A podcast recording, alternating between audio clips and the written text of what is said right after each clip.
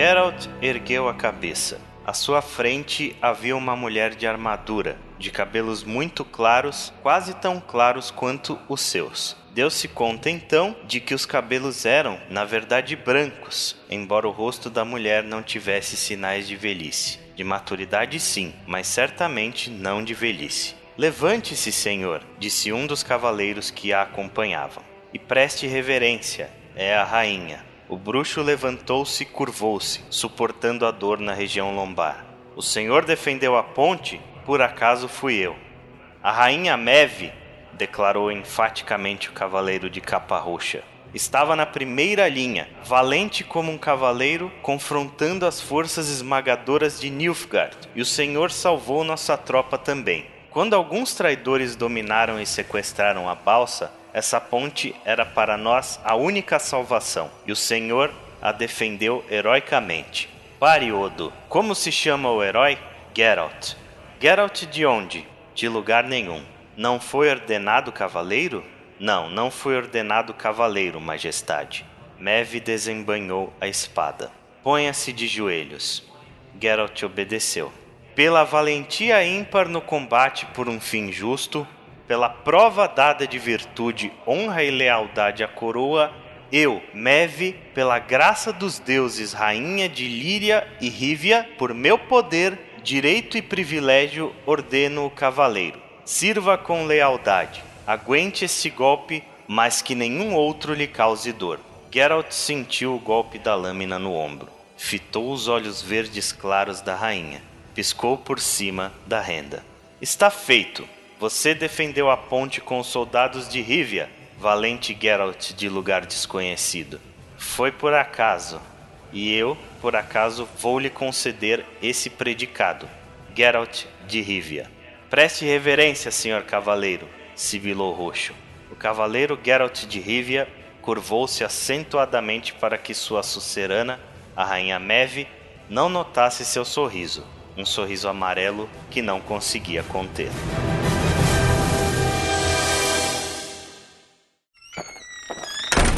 Eu sou o Ale Romero. Eu sou o Chico. Eu sou o Greg. E eu sou o Eilor. Senhoras e senhores, sejam bem-vindos à edição número 32 do Anaplay. The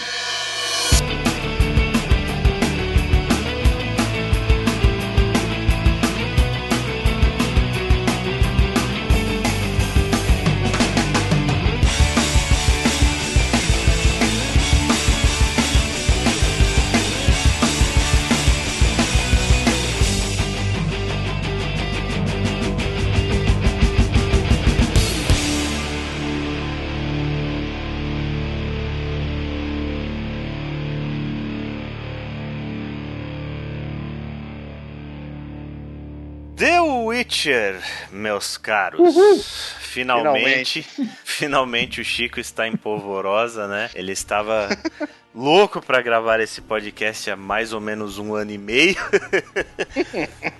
e Tava. Agora que a gente está limpando o nosso backlog não só de jogos como de podcasts que a gente estava devendo, nada melhor do que falar do melhor jogo de 2015, né? Melhor jogo de 2015 segundo a, uma grande maioria das premiações, né? The Witcher 3 foi um, um dos jogos mais premiados de todos os tempos. Então, a gente vai contar um pouco sobre essa série aí que foi ganhando popularidade com o tempo, né, cara? É, O curioso é que se a gente, até adiantando um pouco, né? Se a gente pegar os dois primeiros jogos, eles não tiveram nem, nem um- uma fração do sucesso que o Witcher 3 teve, né? Exatamente, ela foi uma franquia que se solidificou agora, né? O- No último jogo. Exatamente. Ela começou como um hit cult, né? O primeiro jogo foi um jogo levemente cultuado, porém não tão bem sucedido assim. O segundo já tomou uma proporção maior e o terceiro foi quando The Witcher realmente explodiu no mainstream e virou uma série de grande porte de fato, né? É, foi uma grande surpresa, né? Porque como as pessoas não tinham, não tinha um hype em cima desse jogo, né? Tipo, o Witcher 1 1 e 2 eram jogos meio cus, assim e tal. O 1, se eu não me engano, saiu só pra PC, inclusive, né? E a... É, ele é um pouco estigma de jogo de PC, principalmente o primeiro. O segundo saiu pra 360, mas ficou meio escondido ali, que já era um, é. um ponto bem já atrasado da geração. E aí acho que o ponto foi quando ele saiu, aí todo mundo viu, eita porra, que porra é essa, entendeu? Foi um negócio meio boom, assim. É, mas teve um hype bem grande antes do lançamento do terceiro jogo. Eu acho que nessa estrada que teve até o lançamento do terceiro jogo foi onde o hype começou a, a consumir a galera assim. Que eu até tava ouvindo o Outside que a gente gravou na época do lançamento de Witcher e o jogo tava sendo muito hypado, muito, muito hypado. Uhum. Mas eu acho que ele cresceu ainda mais com o tempo, sabe? É até engraçado a gente ouvir aquele podcast e ver que a reação de todo mundo foi até meio contida em relação a esse jogo. Uhum. Eu, por exemplo, no começo não tava gostando nada dele, porque o começo assim ele é bem complicado e nada usual para quem tá acostumado com RPGs, né, cara? Você é, ele sente não é muito que... user friendly, né, no começo. Exato, é. ele não é muito O 2 me acolheu melhor. Saiu, principalmente é, logo que saiu antes das atualizações. Uhum. Ele Pode... não tem um tutorial claro, né, o terceiro. O segundo tem. O terceiro ele te bota muito no meio já de uma situação meio que pronta e te deixa meio perdido. O segundo tem um, um building mais suave, né? É, Sim. A quantidade, mas bem. o foda é que ele te deixa bem aberto logo de cara. A quantidade de pessoas que eu conheci que falaram que ficaram por muito tempo lá na primeira, antes de terminar ali a primeira parte ali, antes de ir pra cima do grifo, é absurda. Sim, Sim do pomar, uhum. né? Do pomar, pomar branco. Eu fiquei na é, Ele não te dá uma linha, né? Mais ou menos, né? Mas você pode seguir ou não. Eu acho que a grande questão é que ele é um jogo muito diferente do que a gente está acostumado de RPGs ocidentais, assim, tanto na filosofia de design dele, quanto na, na questão de te pegar pela mão, e também ele não teve o medo de é, tocar meio que o foda-se, assim, para quem não conhece nada da série, sabe? Ele é meio comparável até mais ou menos com Metal Gear, porque, cara, a primeira vez que eu joguei Witcher 3, joguei, sei lá, umas duas horas de jogo e eu tava boiando tão foda no que tava acontecendo, mas tão foda, que eu pausei o jogo, desliguei e fui ler um resumo na internet dos dois primeiros. Sem condição, tá ligado? Não, ele, ele, ele, tem muita. Ele tem muita, inclusive, cadeia de decisões, né? Até, só pra um exemplo disso, que dependendo do que. Tem várias escolhas que você faz no segundo jogo que influenciam diretamente no terceiro jogo, se você pegou o save, né? Senão ele tem aquele lance que ele simula no começo. Aquela parte Sim. de é, Vizima, né? Do castelo de Vizima, que você é, tá fazendo a barba e o cara chega com o interrogatório dos outros dois jogos. Vai tomar no cu, velho. Não joguei, como é que eu sei a resposta disso aqui? o cara vai cortar minha cabeça aqui, eu não vou nem começar o jogo, tá ligado? Eles Acho que foi um cara que não tem nenhuma familiaridade e deve perguntar quem que é essa vaca, né? É, nossa. Pois é. Mas assim, é, é possível que tenha alguém ouvindo que não tenha jogado The Witcher 3 e que talvez não tenha um contexto geral, global, do que é The Witcher em si, não só como jogo, mas como cultura, como personagem. O que, que é The Witcher, gente? Cara, o que, que é The Witcher? The Witcher ele é uma série polonesa de livros. Ele surgiu como uma série polonesa de livro do autor Andrzej. É, é polonês, cara. Vou errar esse nome. É Andrzej Sar... É Andrei Sapkowski. É Sapkowski. Sapão. Andrei Sa Sakovski. Eu coloquei no Google isso. Translate antes pra ver se era isso mesmo. Ah. É, tá bonitinho. Andrei Ele, tipo, a gente. Ele é meio que o Tolkien da Polônia, né? E ele escreveu sete, na verdade, oito livros, né? Porque tem um interlúdio aí no meio. E esses livros ele contextualizou, ele criou todo um mundo, né? Que é esse mundo aí onde se passa a, as aventuras do Geralt né? Onde se passa a, todo esse contexto. E esses livros, eles são foram um maior sucesso na Polônia. Tiveram filme, série, quadrinhos e tudo mais. E aí surgiram os jogos de uma empresa polonesa, né? Que é a CD Projekt Red, que criou né, que pegou a história. Né? O autor não tem participação dos jogos, inclusive ele deixa isso bem claro, ele não é muito fã dos jogos, aparentemente. Ele não tem nenhum mandedo. E os jogos, eles se passam, eles não são adaptação dos livros, mas sim eles se passam. O primeiro jogo se passa exatamente logo após o sétimo livro, que é o fim da saga do Witcher, né? Da saga do Geralt e da Ciri. Dentro dos livros, acaba no sétimo livro, que é o último livro, e aí o primeiro jogo, ele se passa logo na sequência, né? E tem alguns acontecimentos que eu não vou detalhar aqui, porque se alguém quiser ler os livros vai ser um puto spoiler,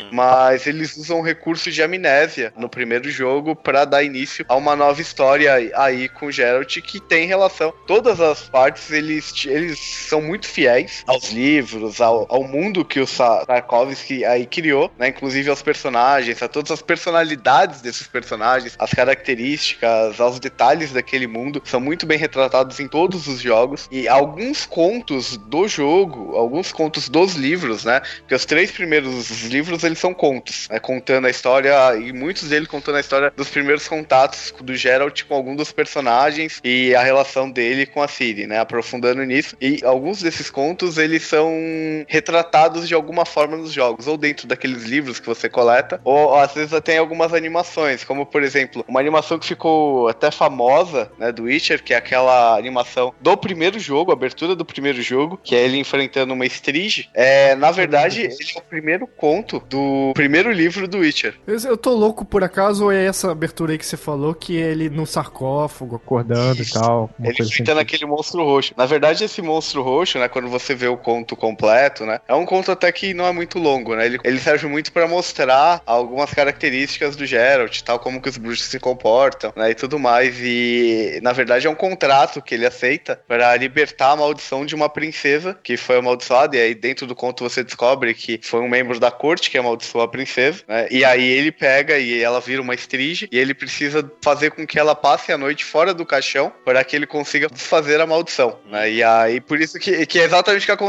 nessa animação, se você reparar. Né? E no livro ele fica gravemente ferido. Né? No conto do livro dá a entender que na animação ele também fica gravemente ferido. Então, ele é bem assim, só que o conto ali, o, na animação, ele pega só o miolo do conto, né? E no conto ele conta mais o que aconteceu antes, quem é essa princesa, e depois. E o engraçado é que no Witcher 3, quando você vai no castelo de Vizima, é né? E tem uma parede secreta no jardim onde você encontra um easter egg exatamente desse conto. É, eu acho que isso é uma das maiores características desse jogo. Apesar do autor não gostar dos jogos, eu acredito muito que por vaidade mesmo, né, cara? É o que eu vejo é que ele tem uma atitude meio Alan Moore da vida, assim, né? Porque os jogos eles respeitam bastante a obra e eles tratam os fãs da obra literária com muito esmero, né? Sim, Sim é, e lembrando que fora da Polônia, o jogo já sobrepujou a obra, né? Na verdade, fora da Polônia, todo mundo já trata o Witcher como a obra máxima, né? Então, eu acho que o cara poderia também ter sido um pouco mais humilde e reconhecido o quão bom o jogo é, é, né? Sem contar que ele deve ter ganhado muito dinheiro, né? Porque acho que antes dos jogos, os livros eram conhecidos mais na Polônia, né? Tanto que o sexto livro, ele foi traduzido pro português, tipo, acho que foi lançado em setembro. Os últimos, o sétimo livro, eu não li ainda porque ele só vai sair em dezembro. Sim. Então, tipo, o cara, ele, ele tá vendendo muito livro por causa do jogo. Claro, exatamente. Além dele, hum. Com certeza, também ter é, alguma coisa da patente, né? Ele deve ter uma porcentagem do que os, os jogos ah. é vendido pelo uso da marca e tudo mais. E o negócio se tornou grande a ponto de meio que anunciarem que eles vão fazer um filme em Hollywood baseado nos livros, inclusive. Né? Não se sabe, não saiu muitas notícias ainda, mas já se falou que os direitos estão lá, não sei com qual empresa, mas vai sair um filme. E só uma dúvida sobre os livros. No Brasil,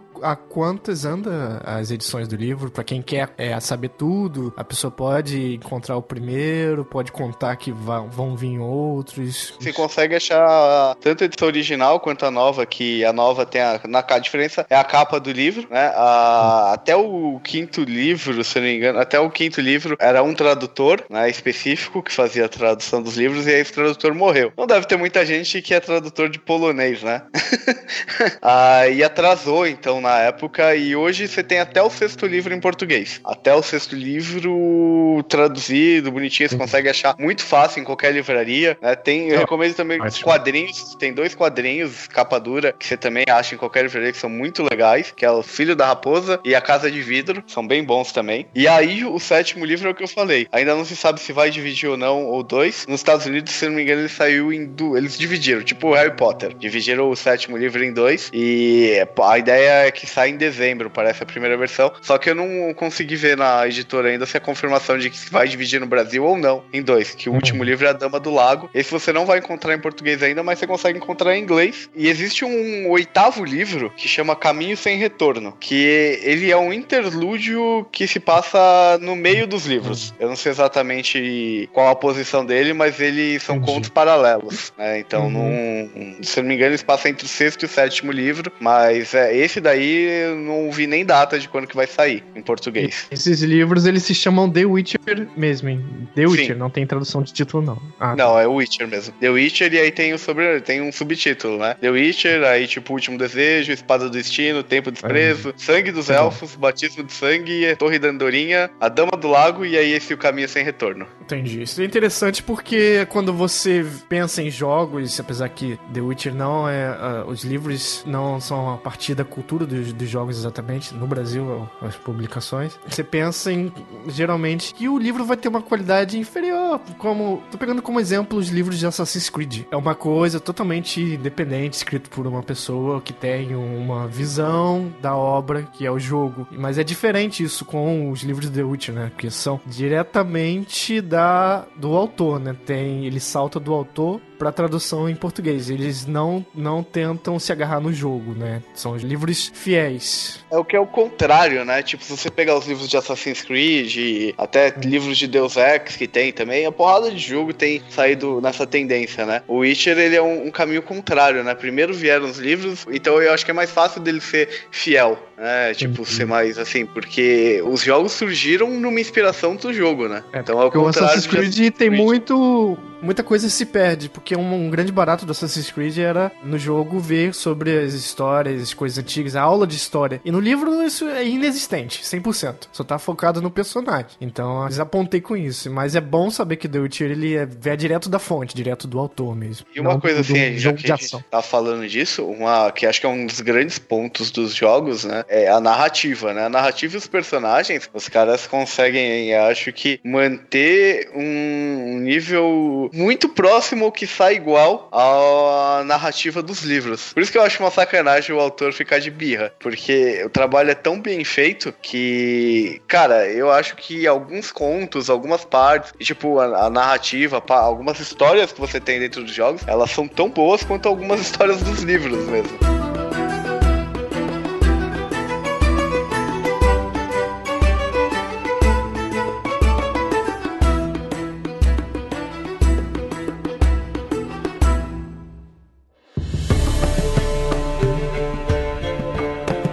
Falar então propriamente dos jogos agora, avisando os ouvintes que esse podcast ele não vai ter spoilers no início, só depois quando a gente começar a se aprofundar mais na história de The Witcher 3. Então, se você não jogou ou se você não terminou o jogo, pode ir ouvindo tranquilo que a gente avisa quando os spoilers começarem. Yep. Yes.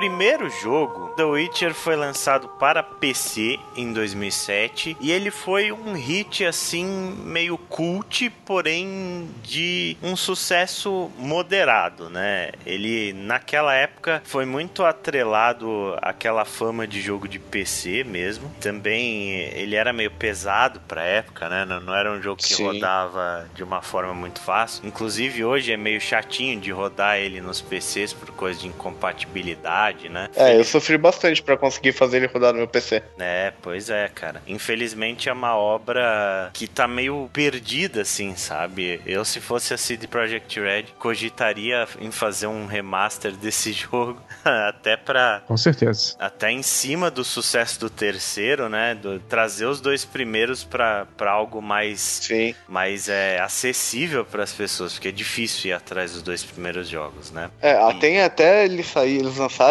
bem depois aquela versão tipo Enchanted Edition lá do primeiro jogo, que melhora até a jogabilidade, deixa inclusive a jogabilidade de combate mais próxima, obviamente não igual, mas muito mais próxima do terceiro, do terceiro jogo, assim e tal. E os gráficos eles dão uma melhorada, mas não, ainda assim não é uma, uma edição, né? Galera, tipo, da comunidade, assim, de Witcher, dos grupos de Witcher e tal, é uma coisa que todo mundo pede, cara. Tipo, que a CD Projekt Red faça um remake aí, um remaster. Né? Ainda mais já pensou se foi igual do Modern Warfare? é, aí seria... Fazer um remaster aí, aí dos dois jogos, né? Cara, seria dinheiro fácil para eles, né? Porque é. com o sucesso que o terceiro jogo fez aí, tipo, ia vender muito. Eu acredito que sim. Eu só não sei se de fato vai acontecer pela política do estúdio, né? Se de Project Red é um estúdio meio fechado, assim, né? Eles são, eles são meio rockstar da vida, assim. É, é um estúdio muito autoral. As coisas que eles fazem é, vem muito de uma mentalidade, uma filosofia desenvolvidas por eles mesmos, né? E eu não sei se remasters ou, ou remakes estão inclusos nessa filosofia, até porque a CD Projekt Red é um estúdio que demora muito tempo no, nos jogos que eles produzem. Segue aquela filosofia de vai lançar quando estiver pronto, né? Exato. É. Filosofia Valve. Tanto que o próximo jogo deles aí, que é o Cyberpunk 2077, os caras falaram, sai aí antes de 2019. Nossa. E o jogo foi anunciado em 2014. Cinco anos Caraca. antes do lançamento. É. Inclusive tem um, uma coisa curiosa, você falou do 2077, né? Existe um easter egg que dizem que é um easter egg, inclusive, desse jogo. Muita gente espera que tenha um easter egg da Siri no CD Projekt 2077, porque na hora que ela fala com o Geralt, depois que ela. Depois que acontece umas coisas no jogo, e ela tá conversando com ele, ela fala de um mundo que ela visitou que tinham carros voadores e as pessoas tinham. Ela dá a entender coisas muito tecnológicas, assim. Só que imagina, uhum. tipo, um ser medieval explicando algo tecnológico. Sim, sim. Entendi. Ou seja, eles quiseram colocar aquele easter eggzinho sagaz do, do, próximo jogo que eles estavam desenvolvendo, né? É, mas seria mais massa ainda se no 2077 você estivesse lá jogando e de repente do nada apareceria uma, um portal e assim e depois ia é embora de novo. É tá todo mundo pedindo pra que aconteça, cara. Sensacional. Eu, acho que eu botava só um unicórnio. Palhaço, se a CD Projekt não colocar isso, vai ser muita. Cara, vai ser, vai ser um desperdício de oportunidade.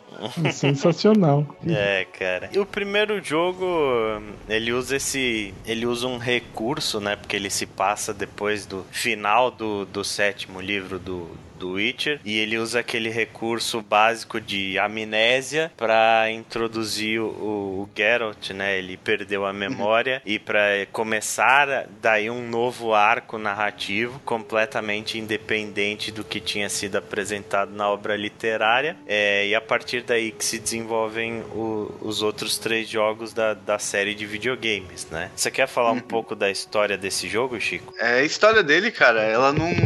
ela se envolve muito em parte política, né? O, é meio que uma trama mais de conspiração. A gente é apresentado dentro desse jogo. Ele é um jogo meio que de muita introdução, então é apresentado os bruxos e tal, né? O Geralt. E aí é apresentado o lance de como eles se tornam bruxos, né? As ervas que dão poder para eles, a longevidade e todas as habilidades que os Witchers têm. E aí um mago que é, obviamente, roubar, né? Um mago chamado Azar Javad, que é um personagem específico específico do livro, dos jogos, né? Esse cara não aparece. E esse cara, ele tá tentando roubar, e aí ocorre toda uma batalha e eles conseguem, tipo, meio que impedir que esse cara roube a, os segredos dos Witchers, né? Que são os mutagênicos capazes de transformar as pessoas em bruxos, tá? E a gente já vai explicar o que são os bruxos.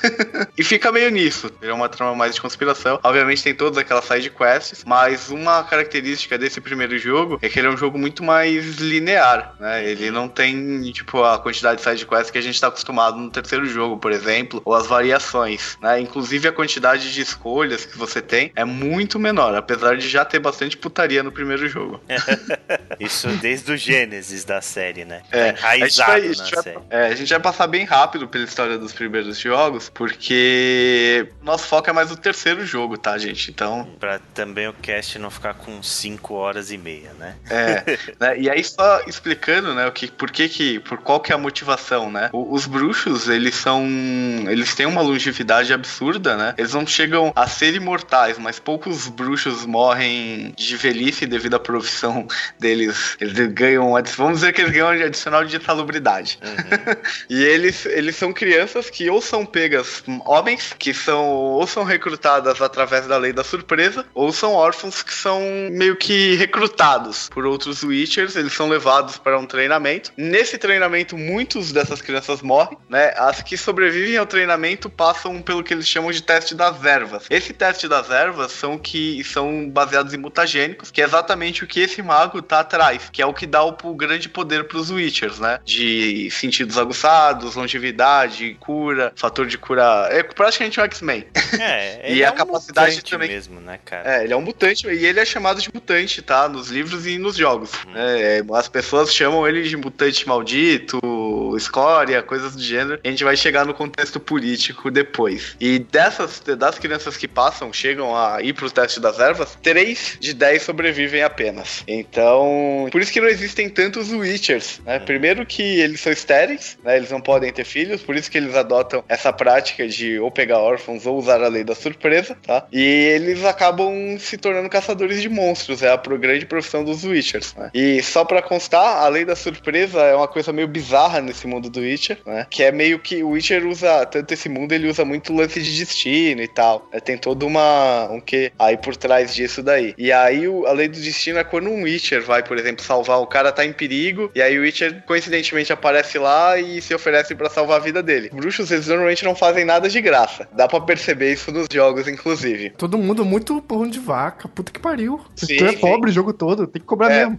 Mas aí, a lei da surpresa é quando esse cara tá e ele não tem nada para oferecer, tipo, não tem como pagar, né? Porque o Witcher sempre negocia o, o valor do né, contrato antes de fazer o trampo, que é muito esperto, né? Mas Sim. existe uma lei que é o quê? O Witcher proclama que o cara tem que virar e falar: você vai me dar a primeira coisa que você não espera, que a, a qualquer coisa que você não espera quando você chegar na sua casa, né? E você encontrar qualquer coisa que você encontrar inesperada quando você chegar em sua casa, né? Normalmente, quando isso acontece, a mulher tá grávida, a mulher do cara tá grávida e aí a criança fica. E é assim que o Geralt conhece a Ciri, né? Isso daí é, é contado nos livros e tal, e no terceiro livro já começa com a Ciri grande, então não é um spoiler. Né? E inclusive a Ciri não é, tipo, ela não é um personagem nem re, em relativo à história e nem muito importante dentro dos dois primeiros jogos, tá? Ela vem a ter importância apenas no terceiro jogo, né? uhum. né? Porque o Geralt tá com problema de memória, senão ela seria bem importante. E aí depois em 2011, a gente teve o lançamento do segundo jogo, The Witcher 2 Assassin of Kings, né? E esse jogo ele já teve uma proporção muito maior do que o primeiro, né? Primeiro que ele já não foi só lançado para PC, ele saiu pro Xbox 360, numa versão que não é lá das melhores, né? Inclusive o terceiro jogo mesmo ainda é muito melhor no PC, ainda é uma série que é enraizada mesmo no, no PC, né? Mas devido ao sucesso do primeiro jogo, a, as críticas positivas que ele teve e a comunidade apaixonada que o jogo gerou, né? O segundo, no boca a boca, ele já começou a crescer, né? A série começou a, a, a tomar uma proporção maior. E, inclusive, muitas pessoas consideram Witcher 2 como um dos grandes RPGs da geração passada, né? Da sétima geração. Apesar Sim. dele ser, assim, mais underground,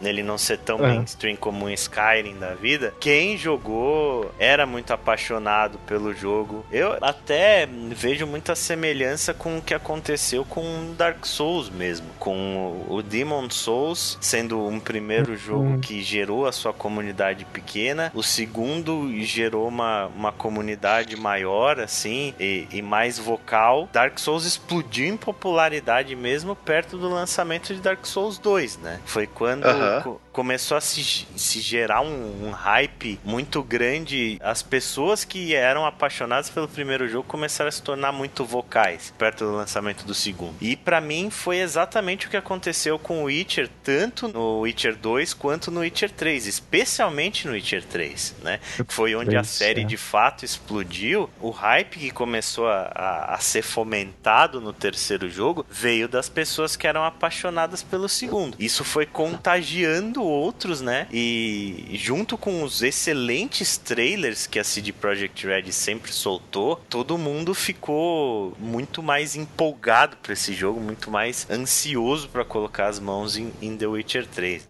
Sim. O ponto, o segundo jogo, né? Só falando aí, a história dele começa a ficar mais complexa, bem mais complexa. No primeiro jogo, meio que o Geralt se torna guarda-costas do rei Foltest, assim como a Triss, ela é uma espécie de conselheira do rei, né? Isso é uma coisa bem comum dentro do universo de Witcher, de até um certo ponto, porque daí rola umas guerras e tal, mas era comum em alguns casos tipo os reis terem conselheiros magos, né? Ou magas, né? A história do segundo se passa que o rei Foltest ele é assassinado logo no começo do jogo, né? E o Geralt é acusado desse assassinato, né? Porque se descobre que foi um Witcher que assassinou. E basicamente o Geralt e a atriz eles vão atrás para tentar descobrir se, quem é esse assassino. E é aí que entra uma grande escolha que você pode matar o assassino ou não. E isso faz uma bela diferença no terceiro jogo. Tem algumas coisas legais dependendo do que você decidir aí. E o legal desse jogo, cara, é que ele começa a ter um contexto mais de histórias paralelas. Hum. Você tem, você encontra encontra vários personagens, a interação dos personagens é bem melhor já nesse jogo, tanto você encontra o Dandelion, né, que é Jaskier nos livros, mas isso aí também faz, é importante. Você começa a ter um contexto político, né, e mostrar muito o lance da guerra entre os humanos e os não humanos, né, que é uma coisa muito presente tanto nos livros quanto em toda a história do Witcher, né. E em determinado ponto do jogo, você pode optar por se meio que ajudar os humanos ou ajudar os Scoia'taels, né? Que é uma espécie de milícia dos elfos. Né? Isso, isso é uma coisa, um ponto bem interessante, bem importante dentro desse jogo. E o outro ponto importante desse jogo é que ele meio que é o único jogo, se eu não me engano, que tem efetivamente dragões, né? Que ele tem um dragão vermelho bem presente, bem importante na história do jogo. Né? E você pode optar por matar ou não esse dragão. Quem lê os livros nunca mataria o dragão, tá? Só pra constar. é, dentro do mundo de Witcher, os dragões são seres inteligentes, todos eles, teoricamente, todos eles têm poder de polimorfia, eles conseguem se transformar em humanos. E os bruxos, eles têm, pelo menos o Geralt, ele tem um código de princípio de que ele não mata ser, ele não simplesmente mata à toa, né, sem nenhum motivo, um ser consciente, né, um ser senciente, com consciência. Né, e os dragões são seres extremamente fodas dentro desse mundo, né, são seres basicamente mágicos, absurdamente fodas e muito mais inteligentes do que os humanos. Então, um Witcher normalmente não vai caçar um dragão, a não ser um Witcher um pouco mais filha da puta, tipo, tipo hum. Lambert, por exemplo. E uma coisa interessante a respeito do Witcher 2, uma curiosidade, é que envolve primeiro a popularidade dessa obra na Polônia e segundo o contexto todo da putaria de Witcher, né? Porque em 2011, perto do, do lançamento do jogo, a capa da Playboy da Polônia de maio de 2011 foi atriz. Eita. então isso, isso demonstra a popularidade do jogo, né? Primeiro, para ele sair numa uma capa de Playboy como destaque, e segundo, o contexto todo que envolve o Witcher aí. Uma curiosidade também é que em todos os jogos ele acaba tendo algum triângulo amoroso, né? No primeiro jogo você tem um triângulo entre a Triss e a Shani, e no segundo jogo você tem um meio que um triângulo ali, um clima entre, obviamente, entre a atriz e uma mina que eu esqueci o nome dela agora, mas que trabalha pro exército da Teméria. Mas o curioso é que sempre tem, dentro dos jogos, um triângulo amoroso. E aí no Witcher 3 a gente tem uma suruba amorosa, né? Uhum. Porque no 3 já. Não tem, né? No 3 o Geralt decide pegar Deus e o mundo, né? É. no limits. É, no 3 ele passa todo, todos os critérios.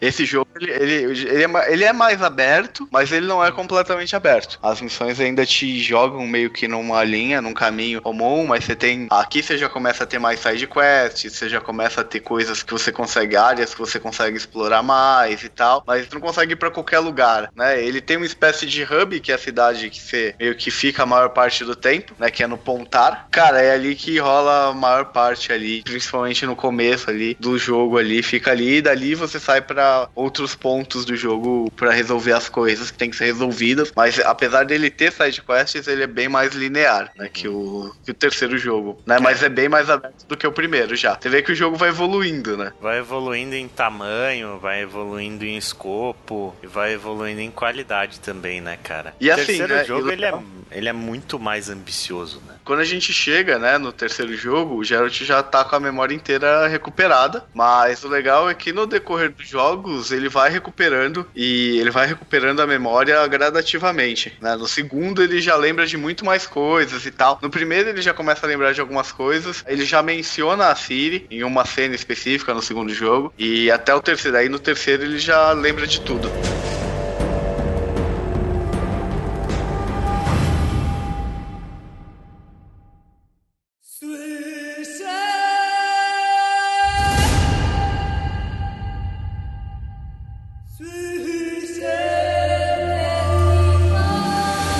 Então, chegando efetivamente aí no terceiro jogo da série, é, The Witcher 3 saiu em 19 de maio de 2015 e de repente, né, cara, é, é incrível a proporção que esse jogo tomou, porque hoje em dia não, não é pouca gente que considera Witcher 3 como o melhor jogo da geração, como um dos melhores jogos de todos os tempos. Um ano e meio quase depois do lançamento dele, ainda muitas pessoas pessoas jogando, muitas pessoas falando do jogo. É, de fato, virou, virou uma coisa quase que Skyrim, assim, sabe? Uhum. Tá chegando nesse nível de fazer parte da cultura pop The Witcher 3. E é, é interessante. E como que ele conseguiu? Como que ele conseguiu isso? Alguém sabe dizer especificamente? Que não parece que. Ok, o 2 foi muito, muito, muito, muito bem comentado, muito passado de boca em boca. Mas parece que rolou um, um zeitgeist de hype assim, num nível muito Skyrim mesmo. Você só via falar de The Witcher 3 perto da, do lançamento dele. Então parece ter sido uma coisa muito orgânica, porque não tinha uma EA por trás para poder Mas eles fazer, fizeram um pagar. bom trabalho de marketing, mostrando algumas CGs, algumas cara, esses animações. Cara, é, esses caras devem ter guardado muito dinheiro embaixo do colchão pra poder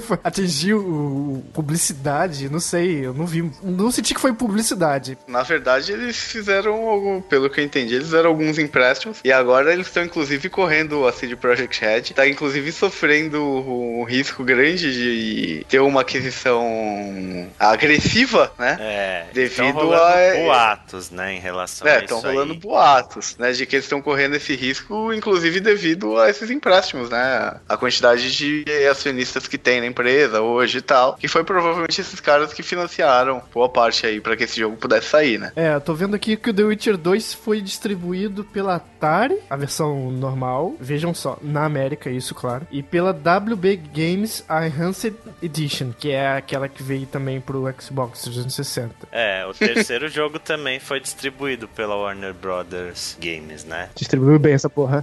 É, e pra você ver, você vê como boca a boca foi tão forte é, e como o trabalho de marketing foi bem feito, né? Os trailers todos que precederam o lançamento do jogo. O Witcher 2, ele tinha vendido coisa de menos de um milhão de cópias, assim. O Witcher 3 já tinha vendido um milhão e meio na pré-venda. na pré-venda.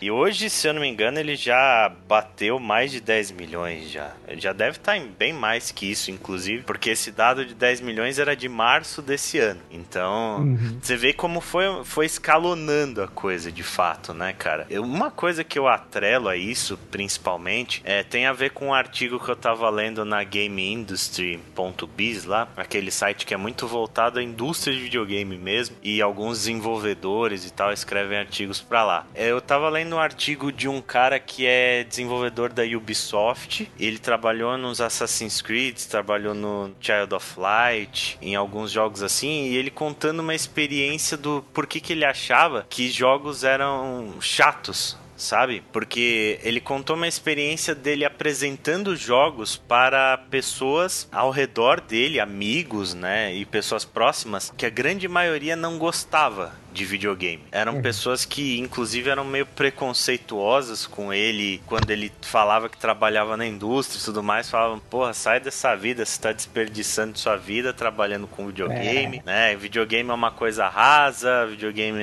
não dá futuro e etc, né? Falou e... Stephen Hawking, né? e aí é interessante que ele citou o relacionamento que ele tinha com a prima dele, que era a melhor amiga dele e era uma das pessoas mais avessas a videogame que ele conhecia. E depois de algum tempo, quando começaram a, a surgir os tablets e tal, e que videogames começaram a se tornar um pouquinho mais populares e acessíveis entre essas pessoas, essa prima dele chegou e procurou ele, falando: Olha, me apresenta algum jogo aí quem sabe, né? Alguma coisa que eu vá gostar. E ele começou apresentando Journey para ela, obviamente, assim, porque ele falou: uhum. esse é o caminho natural, né? Apresentar Journey e ela meio que não gostou tanto por conta da, da, daquela minhoca gigante que tenta te matar, sabe?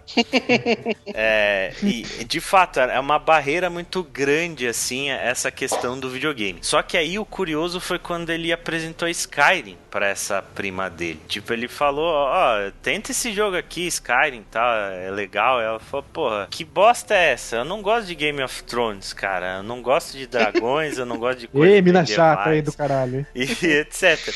Aí, tipo, ele falou: Não, mas beleza, dá uma chance aí. Só tem um dragãozinho no começo, mas, mas vai jogando que uma hora você. Depois você me dá a resposta. Aí ele falou: Tipo, durante três semanas foi silêncio absoluto dela, assim. De repente o telefone dele toca, ele atende a prima dele chorando, falando que a Lídia tinha morrido. Ela falou. ela falou, porra, a Lídia morreu, cara. E aí ela tinha jogado Skyrim durante três semanas obsessivamente, assim. E ela parou de jogar justamente quando a Lídia morreu. Então aí que tipo foi o, o clique dele falando, cara, a gente faz jogos para pessoas que já gostam de videogame nessa fórmula de videogame, mas o que outras pessoas de fora buscam não é isso. Não é uma super jogabilidade complexa, não é um desafio e nem nada do gênero. O que as pessoas buscam é uma experiência foda, sabe? É, é, é, uma narrativa emergente, é uma personagens com que elas consigam se envolver. E por mais que a Lídia seja um personagem vazio e tipo com meia dúzia de falas, sabe? A aventura que ela teve com a, com a Lídia ao lado dela por aquele mundo foi o que fez ela se tornar apaixonada por aquilo que ela estava vivendo. E eu acho que The Witcher 3 é, eu dei tanta volta para chegar nisso, mas The Witcher 3 Chico, eu, né? acho,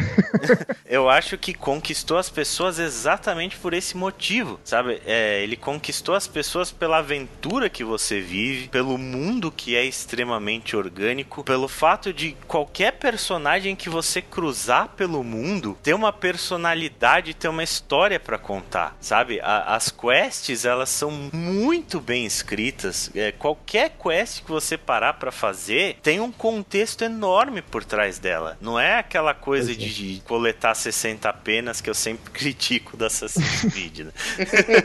tipo, toda e qualquer quest, sendo a main quest ou a side quest, ela, ela conta uma história, ela vai te passar uma experiência. E essa experiência vai ser sua. Eu acho que basta ter gente apaixonada o suficiente, porque não depende, não é por causa da mídia videogame que ela automaticamente vai ser rasa. É, depende do, do, profissional que vai estar ali. Ah, acho que a lição que tira disso tudo é raso é sua bunda.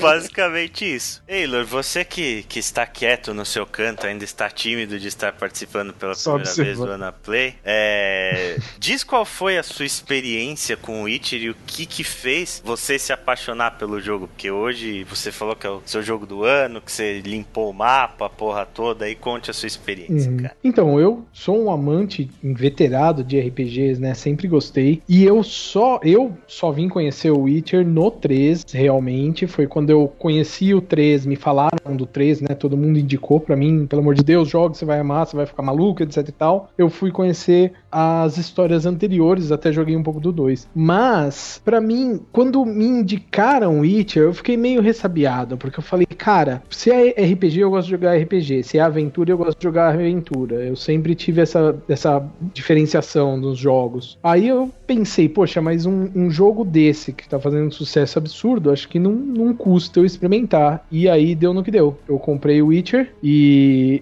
simplesmente joguei fazendo absolutamente, literalmente, tudo que tem para fazer no jogo e nos DLCs. Eu joguei a primeira vez uma versão de um amigo meu, antes, bem no começo. Aliás, que o game ainda era bem mais. É, ele era quase vanilla, ele tinha tido poucas atualizações e ele tava bem mais cru em alguns sentidos, em termos até de bugs e tal que aconteciam. E depois, mais recentemente, eu comprei a versão completa com. Um pouco antes de sair o Blood and Wine, que foi o último DLC. Acabei jogando ele de cabo a rabo inteiro com os DLCs. E para mim, tá entre, definitivamente, entre os melhores jogos que eu já joguei. Eu acho um jogo muito completo e é o que você acabou de falar mesmo ali. Acho que não dá pra tirar nem pôr. A qualidade, né? O que a gente vê em relação a outros jogos que tem polimento, que são maravilhosos, são espetaculares, mas não chegam a ter, ser tão completos quanto Witcher. Eu acho que não, não dá. Eu não consigo. Eu consigo imaginar poucos jogos que sejam tão 360 graus em termos de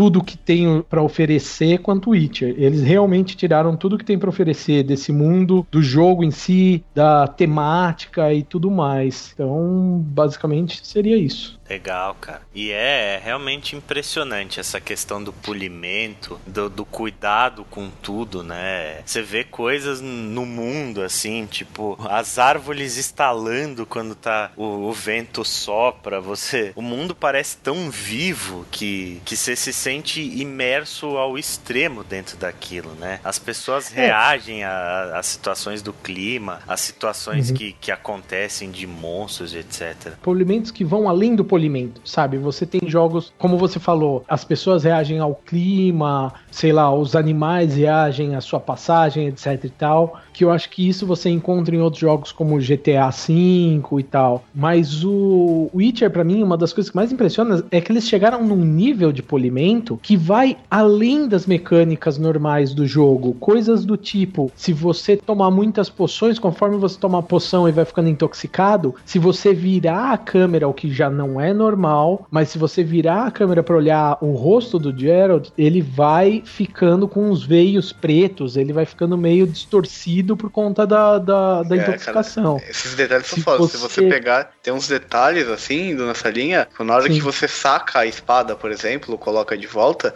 se você, Sim. tipo, pegar essa cena e olhar, tipo, é uma coisa que os caras desnecessários, não precisavam ter feito, mas você percebe claramente o Geralt batendo no, na, bainha. na bainha da espada com a mão esquerda pra para a bainha levantar e ele puxar a espada. Exatamente. Por exemplo, quando você lança o, o sinal ARD na, na água, que o ARD é aquele sinal que ele dá um impulso para frente, né? Como é. se fosse uma, uma torrente de vento para frente. Uhum. A água é, movimenta de uma forma específica porque você deu aquele, aquela magia na água. Então, é assim, são detalhes que, mesmo para quem não jogou, quando você vê isso, você sente o quanto os caras tiveram carinho por fazer esse jogo, entendeu? Quando os caras tiveram uma, uma realmente um sentimento de, cara, vamos fazer o melhor não só o, o, possível. E eu acho que esse tipo de coisa ajudou a tornar o Witcher o, o grande jogo, né, que, que ele se tornou. Para mim ele tá muito atrelado, tudo que vocês falaram nesses detalhes, do instalar das árvores. Para mim eu vejo muito que tá atrelado com diretamente a cultura da, daquele país é, desenvolvedor daquele jogo, é, enquanto a percepção das coisas que tange assim a natureza, a ambientação do jogo. Enquanto o americano ele tá mais focado em botar um detalhe na, na sua na arma, no brilho da arma. De repente, o, o polonês está mais focado em deixar rico o folclore, a coisa da ambientação, que é tão importante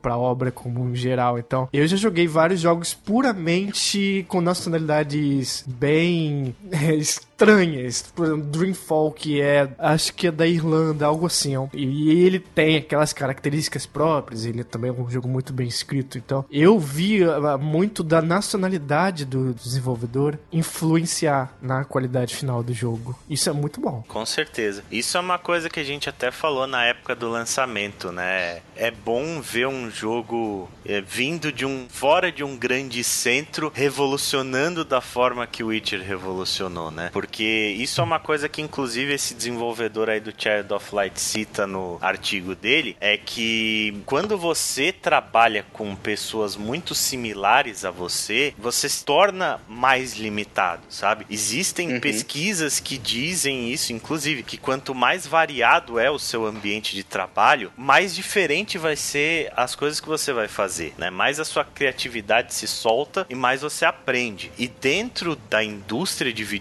videogames, especialmente nos Estados Unidos, não existe ambiente onde as pessoas são mais iguais umas às outras é. do que um ambiente desse, cara. São todos homens, todos brancos, todos heterossexuais, é. sabe? É, é, sempre a mesma visão da coisa. É muito enlatado, caras... né? Isso, eles não conseguem enxergar fora da caixa. E aí é por isso quando você vê um, um jogo como o Witcher vindo de, da Europa, ou alguma coisa grande vindo do Japão, como foi Dark Souls, né? Ou até comparando um, um termo, tipo, algo completamente esdrúxulo, que é esse World of Final Fantasy, que você empilha os monstros na sua cabeça para aumentar o poder deles, que é uma ideia que parece completamente imbecil pra gente, mas faz Sim. todo sentido. São essas coisas que vão fazer o, o paradigma mudar um pouco, sabe? São essas coisas que vão fazer o videogame evoluir e de repente atingir o potencial que ele pode atingir, né? De um, de um potencial como mídia mesmo. Porque, cara, o videogame ele é a evolução do cinema, ele é a evolução da literatura, ele é, ele é o entretenimento interativo, cara. Para mim, videogame eu acho que ele tem que ser uma evolução da criatividade, da imaginação. Eu acho que o, o americano faz é o contrário, eles estão correndo para a evolução da hiperrealismo, sabe? Ah, por que, que você não pode empilhar monstros na sua cabeça? Ah, porque na vida real você não pode fazer isso, então corta essa ideia daí do desenvolvimento, porque foda-se se vai ser divertido ou não, se vai fazer sentido, se vai viciar as pessoas, mas não existe isso na vida real, então foda-se, corta e bota mais arma aí. Exatamente, cara. Bota o cara musculoso cheio de arma, né? Exato.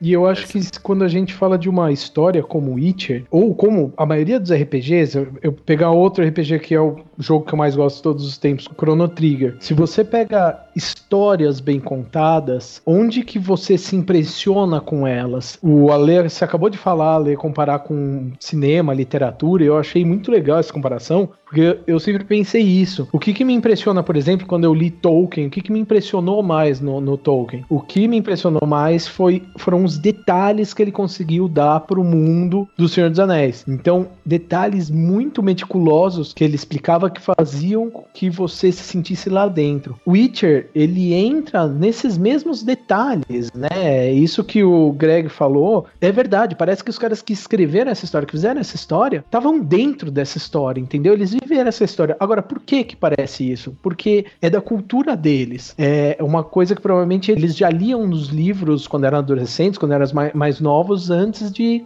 começar a desenvolver games. É. E essas histórias que fazem os caras, fazem você viajar, né? Você ima criar imaginação, ter criatividade, etc e tal, provavelmente povoaram a cabeça dessas pessoas quando elas estavam se desenvolvendo como pessoas mesmo. Então, para eles criar o Witcher, basicamente a representação de sonhos que eles viveram, entendeu? Nesse sentido. Por isso que eu acho que é tanto detalhe, por isso que eu digo que ele foi feito com tanto carinho mesmo, tanto afeto pelos caras. E eu acho isso muito legal, porque isso resultou num jogo que você joga e fala, porra, eu tô aqui dentro, eu sei quem são esses personagens, eu tô vivendo isso, entendeu? Você Sim. tem esse envolvimento mesmo, isso é muito é. legal. E faz é sentido o que você tá falando, porque é, imagino que a idade desses caras seja pouco mais dentro da faixa da nossa, e esses livros eles foram lançados na década de 90. É, o, o primeiro Sangue livro... dos Elfos foi publicado em 94. Isso. E o último, que é A Senhora do Lago, em 99. 1999. Então você vê que é, bate bem com essa sua suposição de que esses caras provavelmente leram isso na adolescência, algo assim. Uhum. Sim, eu tava vendo uma entrevista com o Konrad Tomaskiewski, que é o, o lead designer. Esses nomes.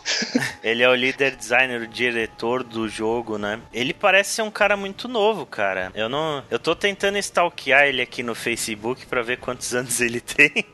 Mas, tipo, ele não parece ter 40 anos, sabe? É um cara novo, tipo, meio cabeludo, meio barbudinho, assim. Então ele com certeza é fã desses livros. E uma coisa que, que você falou, cara, a respeito do cuidado que eles têm, não é só dentro do jogo, isso transcende até o próprio jogo. Se a gente pensar na apresentação que The Witcher teve na mídia física, né? Quando você Sim, comprava, sim. você compra o jogo em mídia física, vê uma cartinha de agradecimento da CD Projekt Red aos jogadores. Tipo, obrigado É. por jogar o meu jogo. Não à toa que a CD Projekt Ora. Red, no ano do tu, que saiu Witcher, ela foi escolhida a empresa do ano, né? A Isso, produtora a do ano. produtora E não é só a cartinha que vem, né, cara? A edição padrão desse jogo, o jogo vem com um mapa físico, vem com um manual gigante, vem com um monte de coisa, cara. É animal. Livro contextualizando o mundo. Ora.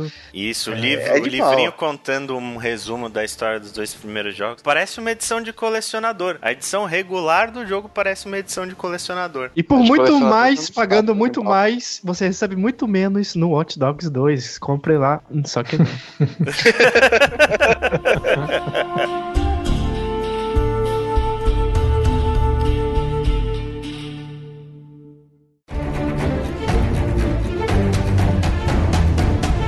Witcher 3 começa com uma cinematic da Yennefer, que é uma personagem que vem dos livros, né? Ela é muito Sim. importante nos livros e ela tá em meio a uma guerra e no início do jogo Geralt tá procurando por ela, né? Eles não se veem há muito tempo e ele meio que recebe uma carta dela falando pra ele encontrá-la. E em todo esse contexto, você vê que ela tava amando do, do imperador Emir lá em uma missão para trazer o Geralt até ele para fazer uma proposta pro Geralt. É, e essa proposta é encontrar justamente a Ciri, que foi treinada pelo Geralt, é como se fosse uma filha para ele. E a Ciri ela desapareceu no meio do treinamento, ela foi embora. O tempo se passou. É, é o que dá a entender no jogo, né? Depois você me complementa aí, Chico. Mas é, ela foi embora e ela ficou sem contato durante muito tempo. Ela ficou. não sabia se onde ela estava. E a partir do momento em que ela retorna, é, no encalço dela tá a caçada selvagem. Ou Wild Que é o que Hunt. dá o nome ao jogo, né, cara? Que todo, muita gente deve ter pensado que ca- a caçada selvagem era tipo a caçada do Geralt, né? Sim, É. exato. Todo mundo pensou que era a caçada de Geralt, mas na realidade a caçada selvagem é um grupo de quase espectros, né? Eles lembram os Nazgûl do Senhor dos Anéis, assim. Sim. A caçada selvagem, ela é meio que uma mitologia, ela vem dos livros, inclusive. É meio que uma mitologia dentro daquele mundo do Witcher. É tipo uma lenda, é tipo, ah, o bicho papão vai vir aí te pegar. É tipo uma história de terror que, que eles contavam crianças. Só que ela era real, e dentro dos livros também. né? A caçada selvagem é É real. bem intimidador no jogo, né? Sim, ela é até pra matar o Kratos, né? E só um ponto, né? É. Daqui pra frente, spoiler na cara, né? É, acho que dá pra gente já dar o aviso de spoilers aí. É, A É. gente vai começar a comentar então os detalhes da história de The Witcher 3. Se você não jogou, vá avançando com cuidado, né? Se você não jogou, pare por aqui. Mas se você jogou e não terminou, vá avançando com cuidado aí, porque a gente vai comentar tudo a respeito da história. Então,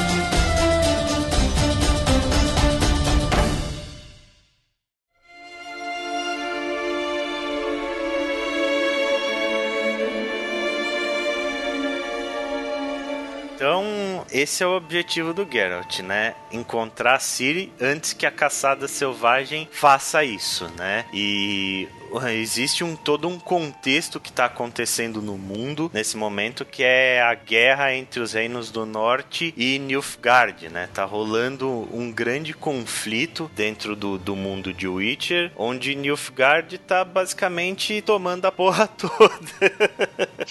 Sim. Essa não é a primeira guerra entre os reinos do norte e Nilfgaard, né? Isso vem dos livros e é um contexto político que existe ali muito antes. E a gente vê que aquela guerra guerra que a gente tinha falado entre os elfos e os humanos ali nos Reinos do Norte, ela é uma coisa que, de certa forma, é retratada nesse jogo, mas muito mais com contexto, tipo, de quase um racismo, né? A gente tem uma reflexão dentro do jogo, quase de racismo quando você vê as bruxas sendo queimadas, os não humanos em geral, né? Você vê que ele, eles queimam um, um transmorfo, né? No, logo no início do jogo, que inclusive tem uma coisa legal sobre isso. Você vê que, tipo, existe um puta preconceito e outra coisa, você vê uma. Essa guerra que você falou, você vê muito ali no começo, quando você tá no Pomar Branco, né? Que tem algumas áreas ali que foram devastadas pela guerra, e aí você vê os carniçais ali, né? Tipo, os restos das guerras, áreas cheias de corpos, de cadáveres é. e, e, monstros ali que se alimentam daqueles cadáveres. Então é, é bem, é, é bem retratado isso ali. É, isso é uma coisa que eu até queria aproveitar que você falou, Chico, que eu acho que é uma das coisas mais legais dessa ambientação do Witcher é que o tempo inteiro, quando você tá tratando da política, né, falando lá com os reis, com os, os o pessoal que tá fazendo rebeliões, etc, o tempo inteiro você vê que você tá envolvido dentro dessa política dessa guerra. Até porque o Geralt anteriormente tinha sido um braço direito de um rei também, etc e tal. Ele se envolve muito na política. E o tempo inteiro no jogo você sabe que a guerra está próxima. Essa guerra ela nunca aparece pra gente realmente, né? O, a guerra que eu digo o campo de batalha mesmo, Sim. as lutas tal. Mas é muito legal porque dependendo das áreas que você passa, é isso aí que o Chico falou. E eu acho muito bacana porque você chega em certos lugares que tem um campo de batalha e eles mostram uma coisa que, meu, é muito difícil você ver na cultura como um todo o que é um campo de batalha depois que a guerra já passou. Que é exatamente o que o Chico falou, que é tudo destruído, gente morta, lugares queimados, arrasados, monstros tentando gente ali tentando fugir, né? Você vê bloqueio Exatamente. na ponte. Muitas é. das missões extras que você tem é chegar em vilarejos próximos de onde teve uma batalha e as pessoas chorando, com pessoas penduradas, enforcadas, e as pessoas chorando, querendo procurar seus entes que desapareceram porque foram lutar. Aliás, muitas missões você ajuda essas pessoas a procurarem os entes, né? E geralmente o final não costuma ser feliz porque é uma guerra. Sim. E é muito interessante, e inclusive uma das coisas que mais me impressionou, que foi a primeira vez que eu vi, eu não sei se aconteceu com vocês também, mas quem joga de joga jogos como Age of Empires tal, jogos de guerra mais clássicos, você tem sempre um tribuchê. E no Sim. Witcher foi a primeira vez tem uma parte que você passa num lugar onde teve uma guerra, tem um tribuchê quebrado. E você meio que pela primeira vez consegue perceber realmente qual seria o tamanho real de um tribuchê, porque você consegue parar embaixo dele e olhar. e você fala, caralho, olha que legal, eu fui descobrir mais ou menos uma coisa que eu sempre quis saber, qual deveria ser realmente um tamanho de um tribuchê, e pela proporção que tem ali no jogo, você pode imaginar que deve ser mais ou menos aquilo mesmo. Uhum. Então, assim, mais uma vez, aqueles detalhes sensacionais que te fazem sentir no mundo em guerra mesmo não estando no front. Então é muito Só bacana, muito bacana. Uma parte, complementando isso, aquela, quando você encontra as crianças no, no pântano, né, a casa ali com as crianças, a reinterpretação até do conto da... que tem muito isso, né, muita é. reinterpretação dos contos de fadas, tanto nos livros quanto nos três jogos, tá? Tem muito conto de fadas ser interpretado. E ali você vê, quando você conversa com uma das acho que umas duas crianças, né? E você questiona por que, que ela tá ali, tá onde tá os uhum. pais dela. E ela fala, tipo, os homens de preto levaram eles. Em outros Sim. locais você também encontra isso, né? Que é. os homens de preto são os caras de Nilfgaard, o exército de é. Nilfgaard. Meu pai são... foi pra guerra e não voltou, né? E seu pai foi pra guerra e não voltou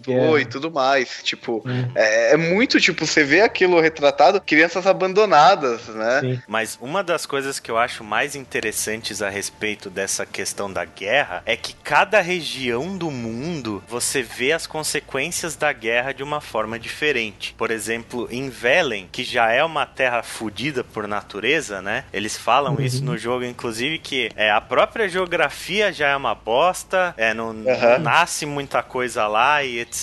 E quando a guerra acontece ali, acontece uma das batalhas mais fodidas de toda a guerra acontece ali. Então aquele lugar uhum. ele tá extremamente desolado, né? Aí é diferente, Sim. por exemplo, quando você vai para Novigrad, que Novigrad ainda é, não foi afetada pela guerra, né? Ela é o refúgio da onde tá o, o cara dos reinos do norte lá e tal, então ela ainda não foi acertada diretamente por lá. Então você vê que é um contexto completamente diferente diferente do que tinha acontecido em Velen. É. Que também é um É. contexto completamente diferente do Pomar Branco, que é onde você começa o jogo, né? É, Pomar Branco Mas- é uma região que tá meio neutra ali, né? E aí, quando você pega ainda, a gente vai chegar nos DLCs, mas você ainda vê impactos completamente diferentes nas regiões dos dois DLCs. Uhum, exatamente. Pegar. Ô, Chico, falando, só voltando um pouco que a gente tava falando das crianças, eu não sei se vocês passaram por essa parte, mas tem uma parte que é muito foda, que você tá andando na floresta, e aí eu descobri, caçando aqueles pontos de interrogação, tem uma parte que você chega num lugar na floresta, onde tem uns, uns monstros, tal, você vai lá, mata, geralmente são carniçais, e aí você chega numa casa. E nessa casa tem cinco crianças brincando, eu não sei se vocês Sim. viram, cinco crianças Sim, brincando eu no cheguei, chão. Eu cheguei nessa E aí casa. você chega lá e eles, ah, por favor, você pode ajudar a gente e tal. Ele, nossa, mas peraí, o que, que vocês estão fazendo aqui, né? Cadê seus pais? E um dos meninos falam, ah, nossos pais foram pra guerra. E nunca E mais a gente- voltaram. Ah, é da, das- da parte da- das moiras? Não, é, antes das moiras, é uma É, outra parte. e Aham, aí... Lá na, na trilha de doce. Não, não, não. É outra parte, Greg. Essa da trilha doce era o que o Chico tava falando. É outra Essa é casa uma outra parte do mundo. Que é fantástica essa parte também. Essa é Sim, foda, cara. mas a hora que você chega a essas crianças e eles falam: ah, não, nossos pais não foram pra guerra e eles falaram que iam voltar e ainda não voltaram. E aí, meu, você sabe que eles não vão voltar, saca? É, E aí é você foda. chega pras crianças e, você- e elas falam: não, e a gente tá com fome e tal. E aí você pode escolher, né? Você pode dar comida pras crianças ou não. Mas você sabe, sabe, que essas crianças estão ali, provavelmente elas não vão sobreviver sozinhas. E não, os pais delas não vão voltar. São Você não tem muito como Exato. ajudar elas, muito mais Sim. do que dar comida. É bem doido mesmo. É, e assim, um ponto eu acho muito interessante dentro do jogo são a parte de ação e reação, né? As consequências das suas decisões e atos. Que Uhum. o jogo, se a gente for ver, ele é meio cinza, né? O Geralt, ele não é um herói. É mesmo porque o mundo é muito precário, assim. é- Inclusive, ele faz muito bem. Ele imita essa mundo medieval, mas fantástico. Melhor do que alguns jogos que tentam imitar os tempos medievais realísticos, reais. É tudo muito precário, tudo parece ser uma merda. Condições de vida muito, sabe? Você se sente mal, às vezes. Credo, como que esse pessoal vivia? em Lugares quase afundados num pântano e, e, sei lá, é, é bem interessante. Sim, Uhum. e uma coisa também é que, a respeito disso, né, é que o Geralt, ele, ele é fodão, mas ele é fodão dentro da bolha dele, né, se você pensar assim, tipo, ele é, ele é fodão pra algumas determinadas pessoas, mas dentro de, do que tá acontecendo naquele mundo, a história dele é só mais uma.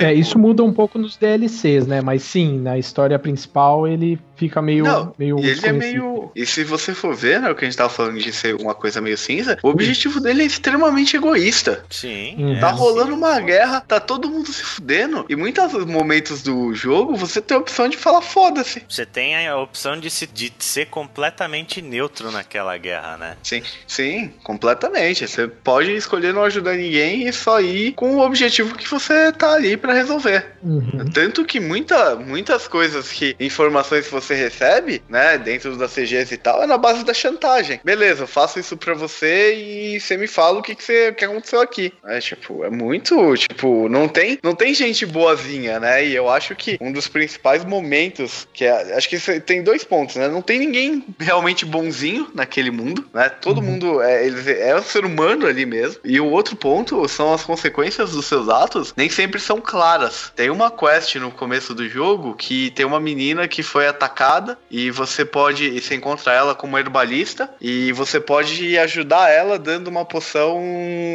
de bruxo. Uhum. Mas ele fala claramente, né, pra você, ó, tipo, posso dar uma poção pra ela, mas as poções de bruxos, o, ser, o organismo dos seres humanos não é preparado. Tipo, Uhum. pode dar merda, né? Sim. Pode ser que ela fique viva, mas não dá merda. É, beleza, você dá lá a poção, ou não, né? Se você não der a poção, tipo, beleza, tal. Mas Ah, o legal é quando você dá a poção, tá? Então se você Sim. estiver jogando, dê a poção. Você dá a poção, cara, e aí, tipo, beleza, você vai embora e tal. Lá na frente no jogo, cara, lá na. Meu, quando Bem você lá vai bem lá na frente, quando você encontra um, assentamento de Nilfgaard, né? Um- uma base do exército de Nilfgaard, perto da fronteira ali. E aí você encontra um cara, que era o cara que aquela menina que você salvou ia fugir, né? E aí ele te condena, porque a poção que você deu pra ela salvou a vida dela, mas ela ficou meio que, tipo, catatônica. Ela só dorme e tal, ela não é mais a mesma pessoa. Você, tipo, você acabou com a vida dela e o cara te condena, tipo, ele vira pra você e fala, você devia ter deixado ela morrer. É muito foda. Aí você vira e é, fala, é. caralho, velho, que, que, eu, que merda eu fiz? É, em relação a esse negócio dele é, não ser bonzinho, não ser o herói que vai de um ponto a outro resolvendo coisa, apesar de ter uma coisa muito Zelda, que é missões em camadas, você tem, precisa de conseguir uma coisa, mas pra você conseguir essa coisa, você tem que fazer outra coisa, dentro de coisa. É, isso ajuda muito pra resolver um problema de jogos de mundo aberto. E eu acho que quando você não é tão bonzinho assim, você fica mais interessado no personagem e mais exposto, talvez, a se embrenhar no mundo aberto, porque você tá fazendo coisas que importam mais pra você e Geralt, que você tem um laço com ele, mais do que ficar fazendo é, missões randômicas pra qualquer NPC que não tem muita vida ali dentro. Então, é um problema que ele resolve meio que do mundo aberto, que eu gosto muito. Não resolve por completo, ele ainda tem essa coisa de andar muito de um lado pro outro, em grandes distâncias, mas é bem melhor do que muito jogo aí que tá saindo. Exatamente. E o que eu acho mais legal disso tudo, gente, e que eu me impressiona mais nesse jogo, é que é um jogo gigante. Se você for pegar pra fazer tudo, tudo, tudo dele mesmo, você gasta muito tempo pra fazer, mas muito tempo. E o exemplo que o Chico deu é um, mas tem coisas que você faz lá no começo e dependendo do que você escolher, vai ter um resultado e esse resultado pode influenciar, puta, 30 horas de jogo depois, às vezes mais. Então eu acho isso muito louco, porque o trabalho que esses caras têm pra fazer, e isso serve tanto pro jogo quanto pros DLCs. São vários finais diferentes, são várias situações totalmente diferentes que podem acontecer e muitas delas influenciam o jogo, o mundo inteiro de uma forma muito bacana, realmente impactante. É, um exemplo que eu achei, um dos que eu, foi um dos primeiros que eu notei que foi mais legal, foi um lugar que eu fui assim, nada a ver, e tinha uns caras arrepiando o lugar lá, matando todo mundo, os caras que eram tal, uns caras capuz amarelo, matando todo mundo, não sei o que. E aí eu fui lá, obviamente, peguei os caras, dei um cacete neles, matei todo mundo, resolvi o problema. Depois de horas, horas, horas que eu tinha jogado, eu cheguei numa cidade por conta de uma outra missão que eu ainda não tinha ido. E aí um dos caras chegou pra mim nessa cidade e falou: Ah, bruxo, pode me ajudar, né? Que é quando eles chamam, você pode, pode parar pra falar com os caras ou não, que aparece um, um- uma, Uma exclamação. exclamação amarela. É. Aí eu, ah, não, não sei o que, fui falar com o cara. Ele, meu, você precisa ajudar, porque na região tal que mora um parente meu do cacete A4 lá, tem uma gangue assim, assim, assados, não sei o que, os caras de capuz amarelo. Aí o Geralt vira pro cara e fala: Ah, não, os caras de capuz amarelo? Ah, não, eu sei, pode deixar, eu já cuidei deles, entendeu? Então, aí, naquela cidade, por naquelas cidades, por você ter resolvido aquele problema, quando você passa, as pessoas que te tratavam mal começam a te tratar bem. Ah, lá Sim. vem o bruxo. Bru- Tem até um pessoal muito engraçado que fala: Bruxo, eu vou dar o nome do meu filho de Geralt, não sei o quê. Sim. Então, o mundo vai mudando ao longo do tempo. Isso é muito foda, assim, assim. Isso é A fama, foda. a- assim, esse jogo, como a gente falou, né, os jogos eles se passam bem depois dos livros, né? E ele respeita muito tudo que acontece nos livros. E o Geralt, por tudo que acontece nos livros, ele é, ele é bem famoso. Ele é um bruxo relativamente bem famoso, assim, saca? Então você passa em alguns lugares e tal, que realmente ele é reconhecido. Você vê claramente, assim, que, tipo, tem um reconhecimento em alguns locais. Inclusive o fato de, do rei de Nilfgaard estar atrás de você, né? Uhum. Sim, sim. E aí uma coisa legal que tem aqui também, né, que é a daquele lance tanto de escolhas quanto aquele lance das personalidades serem respeitadas dos personagens, né? apesar de você ter a escolha de não respeitar também. Mas, por exemplo, tem vários momentos, né, que você acaba indo caçar ou acaba tendo que confrontar algum suposto monstro, né, que ele é inteligente, né? Que nem é que a gente comentou da sucubus, né? Quando você Sim. vai atrás da sucubus, tem um demônio que você encontra e ele te dá a opção de diálogo e de poupar esse ser. Tem o lobisomem, né, cara? Tem um lobisomem que é muito legal, que você fica com uma puta de uma peso na consciência se você mata ou não o cara, né? O da cunhada do cara. É, não, eu não lembro se é da cunhada. Que eu, tá com é um- fome, né? Não, um lobisomem. Eu não lembro qual desses, mas é um lobisomem que você vai junto com a Yennefer matar ele. Ah, é o, da, vai- é o do que tá com fome. Mas você tem Tá que matar fome, ele, você- tipo. na Então, verdade, você, você tá tem- fazendo uma boa ação quando você mata ele. Exato. Você tá libertando ele de uma le- maldição. Não, e o mais legal é que se você não mata depois que você não mata, eu não sei se vocês fizeram as duas coisas, eu tentei fazer as duas coisas que eu fiquei muito curioso com o outro lado. Se você não mata, depois você acaba descobrindo que esse cara era um puta de um criminoso, filho da puta, que matava estuprava um monte de gente. E, tipo, você deixou É. ele embora de boa. A- é muito a- interessante. as mulheres lá do. que são seguidoras daquela deusa Isso. do templo do jardim lá, elas te contam isso daí. E contam, Isso. inclusive, o porquê que ele ganhou a maldição. Uhum, exatamente.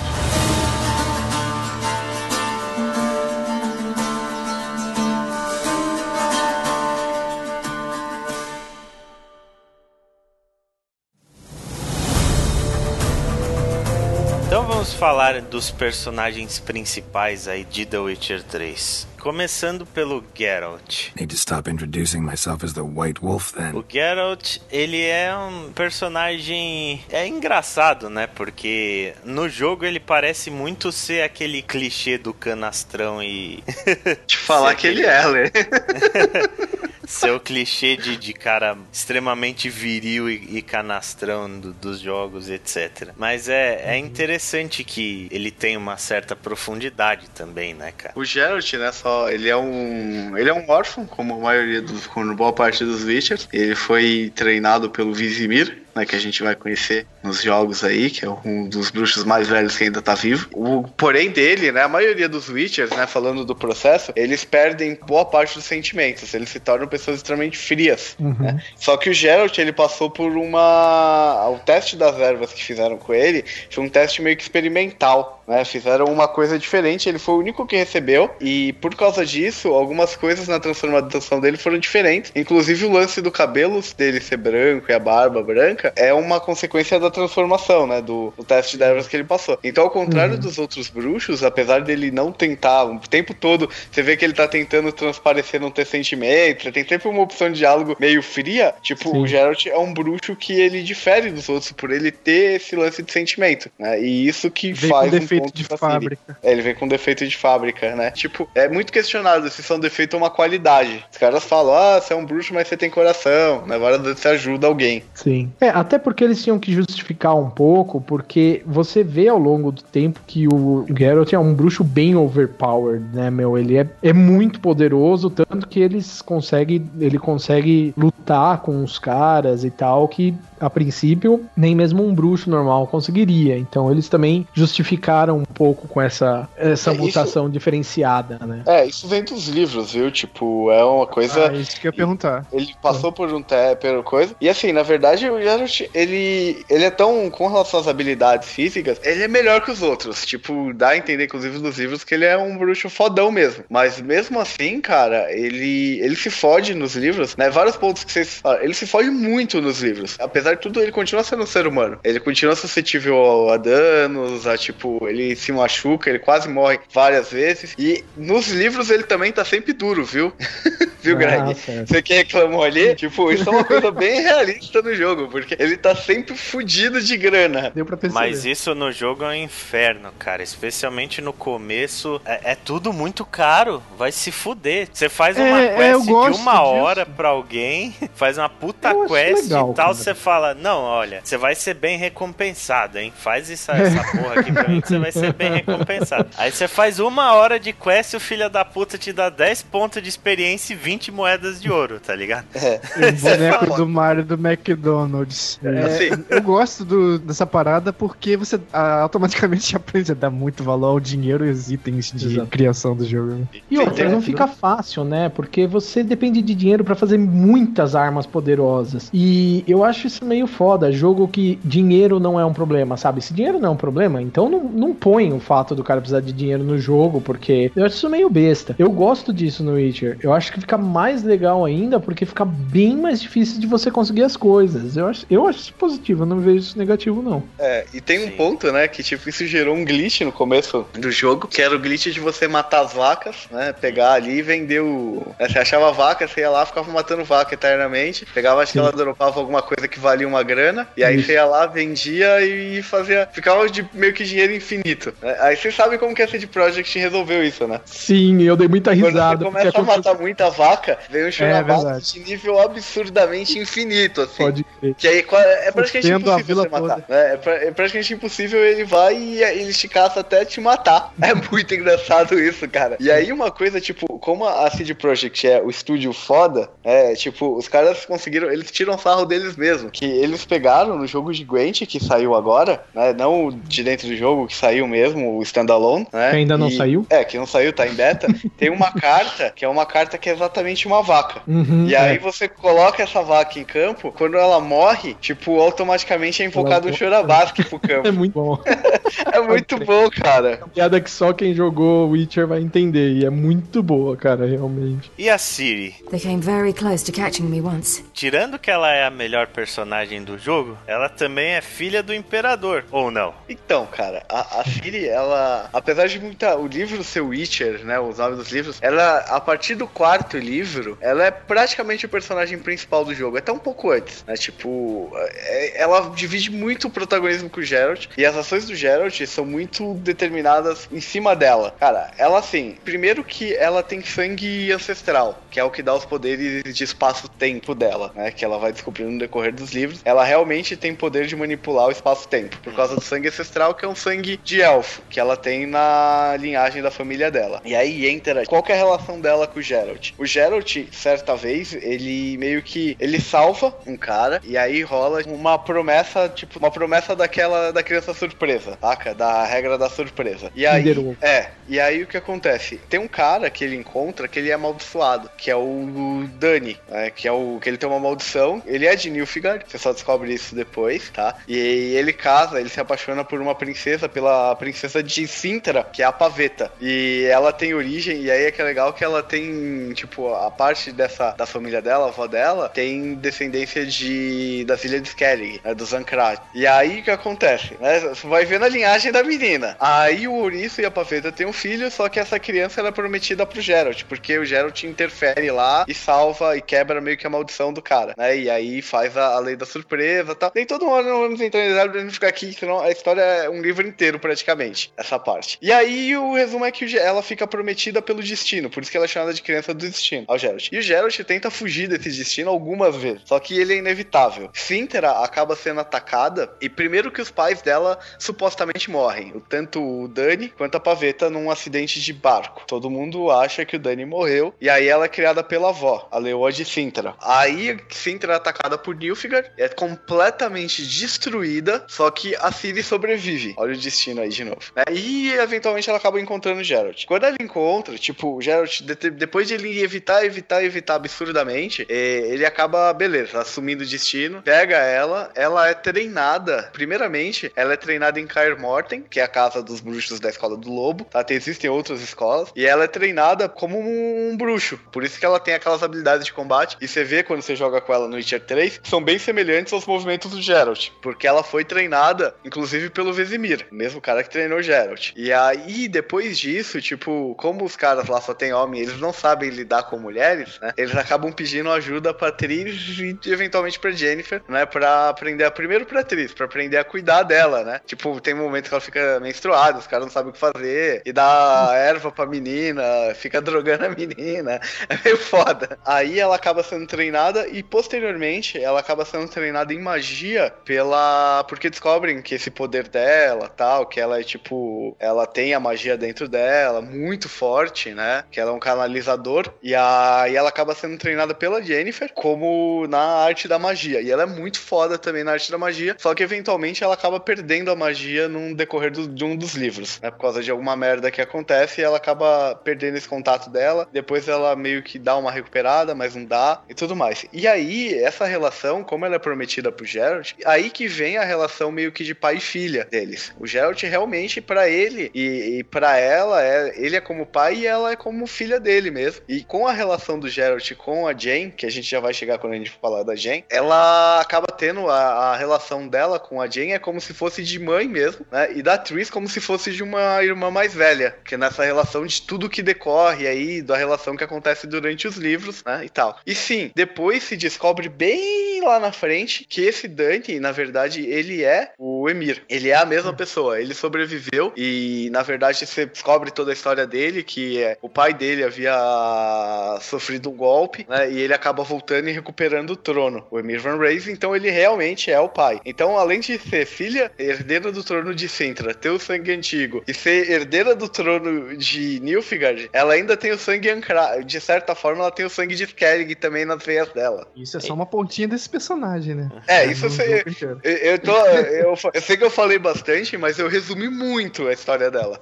Resumi muito mesmo. Ou seja, a Siri é um Pokémon muito raro que a caçada quer. É, tipo, tem, tem uma parte, tem uma saga toda dela que ela é em Nilfgaard, que ela meio que fica fugitiva, ela se junta a um grupo de ladrões, né, um de bandidos, e ela adota um outro nome e tal, e aí que ela descobre a sexualidade dela, que é muito foda. Ela se apaixona por uma outra mina tal, e daí que vem, se você reparar, ela tem uma tatuagem de uma rosa na parte interna da coxa. Isso é retratado, inclusive, no terceiro jogo, e tem uma cena que você consegue ver. E essa rosa é em homenagem a essa mulher. Legal, cara. Interessante hum. isso, né? Isso realmente não sabia. É, e a Ciri é um personagem bacana e o mais legal de tudo no jogo é, é, a hora que você pela primeira vez joga com ela, né? E isso que eu acho legal no Witcher, você não conseguiria saber a importância da Ciri tão bem se você não jogasse com ela e percebesse o quão poderosa ela é. O, tele, o fato dela teletransportar, né, dela andar pelos mundos, né, na conjunção das esferas tal, é muito bacana, é muito bacana. É, você sente o poder real, né? A conjunção das esferas é outra coisa, tá? Ela tem poder de espaço-tempo. Cara, ela tem poder de espaço-tempo, Dico, mas eu tenho na minha cabeça em que ela, da mesma forma que tem uma parte do jogo em que você vai junto com a Valak viajando Sim. pelos mundos para chegar no elfo lá da caçada, uhum. eu tenho a impressão de que ela também consegue essa viagem pelo, pelo tempo ela que ela consegue faz, fazer também. Exatamente, são passagens que ela faz rapidamente entre um mundo e outro. Por isso é que eu digo, por isso que para mim tem muito a ver com a conjunção das esferas, entendeu? Porque faria sentido também. Então, a conjunção das esferas, vamos lá. Qualquer coisa você corta. Eu não. Mas. Usar A conjunção das esferas, o que que acontece, né? A gente tem que ir um pouco aí. O, o, mundo, esse mundo onde acontece toda a história, né? Ele era um mundo lá que não existia magia da forma como aparece nos jogos e nos livros e tal. E os primeiros povos que habitavam ali eram os gnomos e os anões. Primeiro os gnomos são os primeiros povos, depois os anões. Aí o que acontece? Chegam os elfos. Os elfos chegam através de portais. Aquele mundo que você vai é um mundo, é o mundo original dos elfos, né? Que você vai com a Valak. Né? Então, os elfos eles chegam ali e, expu e meio que expulsam os gnomos, eles começam a dominar todas aquelas terras. Não chegam a acontecer guerras, mas eles meio que começam a tomar a maior parte das terras, construir grandes templos e meio que se habitar ali. Né? Inclusive, as grandes cidades dos homens, né? São construídas em cima de ruínas dos templos dos elfos, das cidades Sim. élficas daquele mundo. E aí o que acontece? Aí rola a conjunção das esferas. Quando rola uhum. a conjunção das esferas, o que acontece? É meio que um alinhamento entre os mundos. Tipo, dá uma merda que, tipo, as dimensões, os mundos se colidem, de certa forma, e acaba indo parar um monte de coisa nesse mundo. Inclusive, uhum. é aí que chegam os humanos. Os humanos, a magia e todos aqueles monstros e outras raças. Tipo, por exemplo, os vampiros dentro do mundo de Witcher, eles são meio que uma raça que veio junto na conjunção das esferas, de outro mundo. Isso tá Tanto... tudo no livrinho, tem... inclusive, que vem com o jogo. Aham, uhum, tá, sim. Uhum. Nossa, essa história, essa história dos vampiros é muito legal no Blood and Wine, que eles, é. eles abordam um pouco mais essa parte que é foda demais. Eles abordam né? muito bem, por sinal. Muito e aí, o que só pra complementar, na hora que os humanos chegam, os humanos a gente sabe como que eles são, né, filha da puta, eles começam a expulsar os elfos pras montanhas, os anões pra fora tal, e começam a dominar toda aquela, toda aquele, os reinos do norte, fundar os reinos do norte, Nilfgaard, e eles começam a expulsar. Daí que começa, tipo, a animosidade entre os humanos e os não humanos. Vem de uhum. lá de trás, anos e anos e anos, séculos antes da, do que a gente vê, tanto nos livros quanto nos jogos. Então, uhum. daí que vem, tipo, isso que foi a conjunção do E a magia surgiu aí. Daí que começou a vir a magia, que brotou a magia desse mundo. Sim. Bacana, cara. E falando da Yennefer, Geralt, I'm sorry, but I'm in no mood for jests. vamos falar da Yennefer, né? Já que a gente. Eu prefiro Yennefer, hein? Já Isso aí, também. Claro. Eu Yennefer. eu também. Team É, Yennefer suspeito. 3. Team Eu sou suspeito, eu li os livros. É que quando você vai nos grupos, todo mundo fala. Se você lê os livros, você não tem. Você não, não tem uma opção. a, a Jen, né? É, Yen, ela é uma bruxa fodida, é muito foda, ela é bem poderosa. Eu não vou voltar, existe toda uma guerra entre os magos e ela acaba se ferrando e tal. Mas o ponto é, o primeiro livro, que chama O Último Desejo, né? é, ele conta como que o Geralt e a Jennifer se conheceram. O que acontece é que o Geralt e o Dandelion, eles acabam achando tipo uma meio que lâmpada mágica, que tem um gênio, e os gênios, como a gente vê no jogo, eles são aqueles jeans, que eles são normalmente elementais extremamente poderosos, né? Ah, e os magos, é, os magos, eles usam, é, eles sempre, tipo, o sonho de um mago nesse jogo é capturar um desses gênios, para quê? Pra absorver o poder elemental deles e usar pra ficar mais poderoso ainda. Que é uma missão, inclusive, que você faz É, no jogo, Que é uma né? missão Com muito foda no jogo que me Uhum. deixou meio chocado.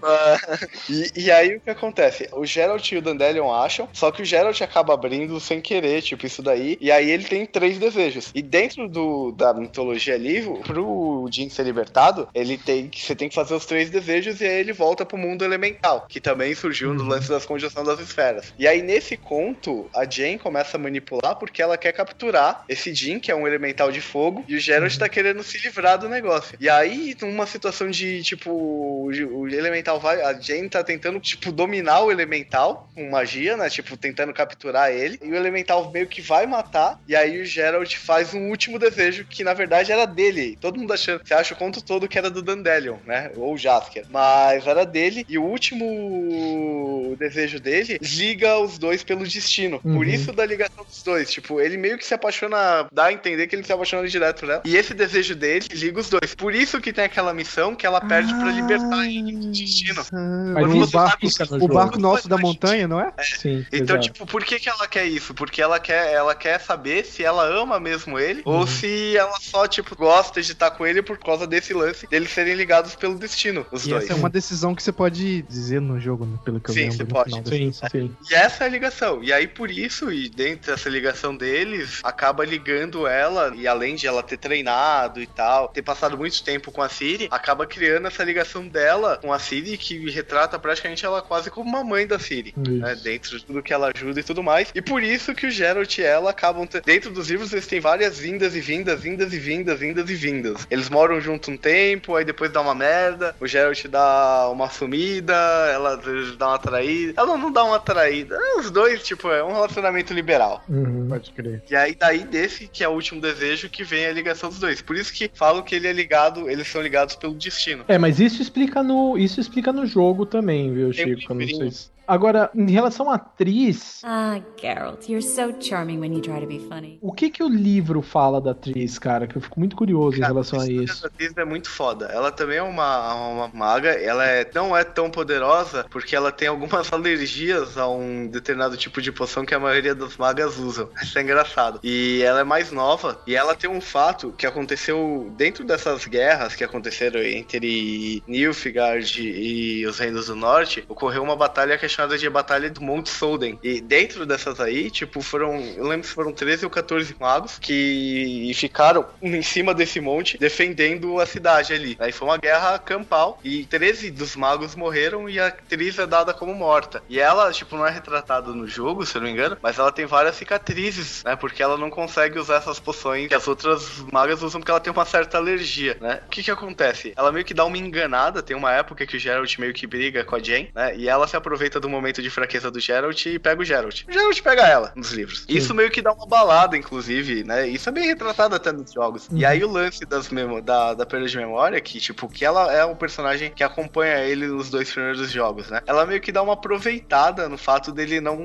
lembrar das coisas. Pra dar uma estigada ali nele, né? E ela acaba também me ajudando bastante no lance da criação, da criação da Ciri e tudo mais. E por isso que ela acaba tendo essa relação de irmã mais velha, Mas o Geralt acaba pegando. Então rola um conflito aí amoroso nesse daí. Mas o Geralt, ele gosta dela, mas é muito mais assim uma relação de amigos mesmo, apesar dele já ter pego ela, do que uma relação amorosa. Por isso que, ao meu ver, não faz tanto sentido você escolher ela no jogo. É, é bem, é bem interessante essa história dela, né? E só um ponto, a, a Jane, ela tem uma obsessão, porque dentro do processo que as magas passam tal, elas acabam tomando algumas poções, fazendo algumas mudanças no corpo para ter longevidade. Então, ela, as magas do jogo do mundo de Witcher, elas têm uma vida assim tão longa quanto a dos Witchers, por exemplo. Algumas são praticamente mortais, tem magos retratados com anos, séculos ali. Isso, essas coisas causam, na maioria das magas, elas acabam ficando estéreis, né? Ela não Uhum. pode ter filho. E é uma das coisas que a Jane persegue, tipo, absurdamente. Isso não é tão retratado nos livros, mas esse desejo dela de ser mãe. Então ela tenta vários experimentos, tipo, várias magias, experimentos duvidosos em alguns momentos para tentar conseguir reverter essa condição dela. É, e o Geralt não pode fornecer um filho pra ela, né? Porque ele. E aí ele que a Siri entra, e aí que re- reforça mais ainda o lance da relação de pai, mãe e filha aí, entre a Siri e os dois. Uhum. Ah, eu acho que dá pra, dá pra citar só esses mesmo, cara, porque são os quatro personagens centrais do jogo, né? Os outros são mais secundários. Mas a história gira em torno deles mesmo, né? Pelo É, menos só um- desse jogo. É, tem- o Dandelion é um personagem bem importante, tá? Só pra Uhum. o Jaskier Dandelion. Ele é tipo o melhor amigo do Geralt. A amizade deles vem dos, desde os primeiros livros e tal. A forma como eles se conhecem é bem engraçada. E ele que narra boa parte das histórias do Geralt. Ele é o narrador do jogo, inclusive. É, Naquelas partes de loading onde ele vai contando a história, é Ah, ele é. que conta, né? ele é a voz dele.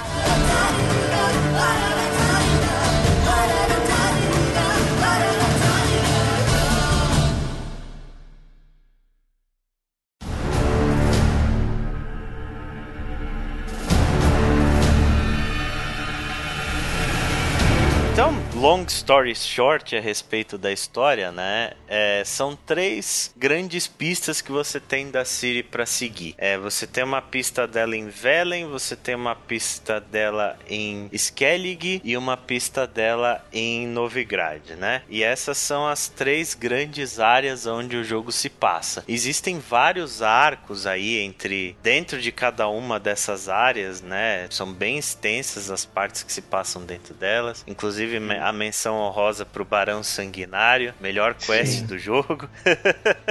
Sim, muito boa é. mesmo. Melhor quest é do foda. jogo. Uma ótima história, muito boa mesmo. Mas é. Você passa por todas essas partes atrás da Siri, né? E aí a gente chega de fato no. Depois de muita história, a gente chega no desfecho do jogo. Uma parte, cara, que é muito foda dentro desses três arcos é quando você finalmente encontra a Siri, né, cara? Tipo, é. Porque você fica. O ponto que acontece ali é que você fica, tipo, o jogo praticamente inteiro caçando ela. Tem, tem sempre um passo atrás dela. E aí quando você encontra, ela tá morta. É, Chico, mas. Cara, escorreu uma lágrima naquele momento. Falei, não é possível. Porque, tipo, você ca- fica aí o jogo inteiro, tipo, você já se aprofundou, você pegou naqueles personagens e aí, pum, ela tá morta. E o jogo te mostra até aquele ponto que isso é plausível. É que é normal as pessoas morrerem nesse jogo. Uhum. Mas aí é que tá, Chico. Eu acho que só, só antes de você terminar, porque eu sei que você vai falar agora.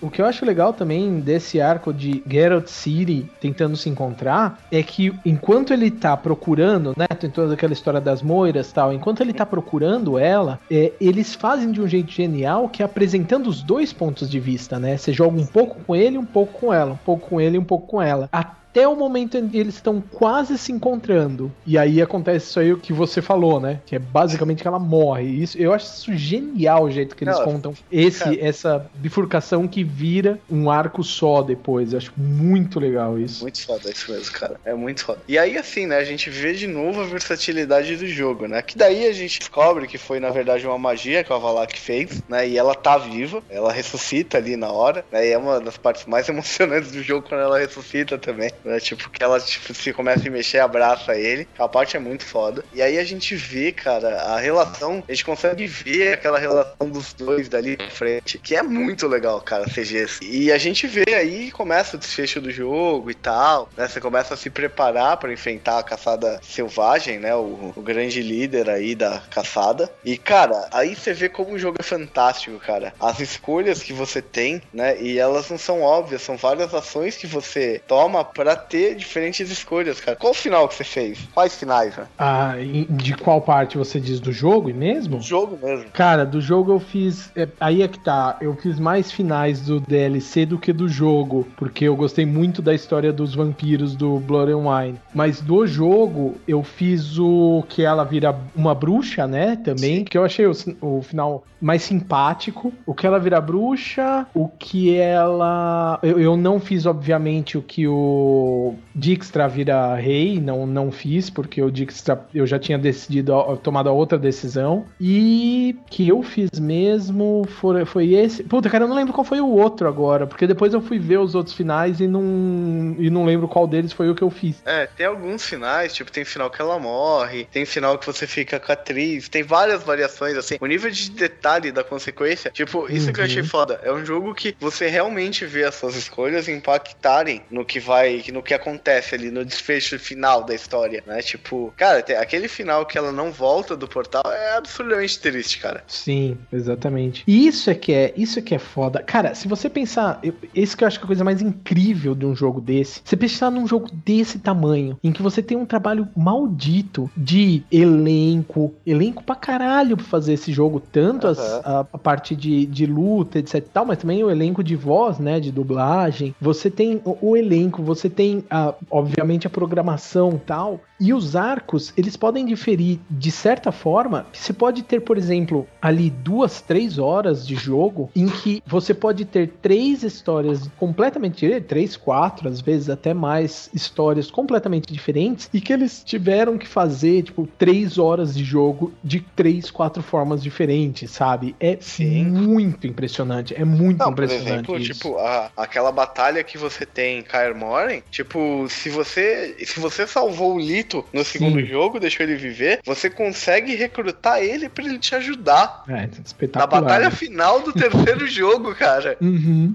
uhum. Uma das, não final, né? Mas uma das mais importantes. Tipo, a configuração dos personagens e o andamento da batalha muda completamente de acordo com suas atitudes durante o jogo inteiro. Tem pessoas que você consegue recrutar ou não recrutar de acordo com o que você fez. Uhum, é muito exatamente. foda, cara. É, é- é- isso é muito incrível no, no jogo. Eu acho que isso é o mais incrível do jogo, eles terem feito algo tão grandioso que ainda por cima você pode revisitar e revisitar, porque você vai ter finais diferentes, completamente diferentes e tal. E, cara, sobre o final ainda, eu acho que uma das coisas mais legais é que aí, mais perto do final, mais uma vez, você consegue jogar e tomar as decisões, tanto como o Geralt como a Ciri, né? Então você consegue jogar os dois personagens de novo e tomar decisões de diferentes caminhos. E isso tudo sem saber quais decisões você toma vão influenciar o final, né? Que isso que é mais Sim, legal, né? É, são que é- escolhas morais, são. O fato, Ah. por exemplo, uma, uma das escolhas simples, que é o fato dela virar uma Witcher, né? Seguir o, o Geralt, né? Viver esse. é, Tipo, é muito final.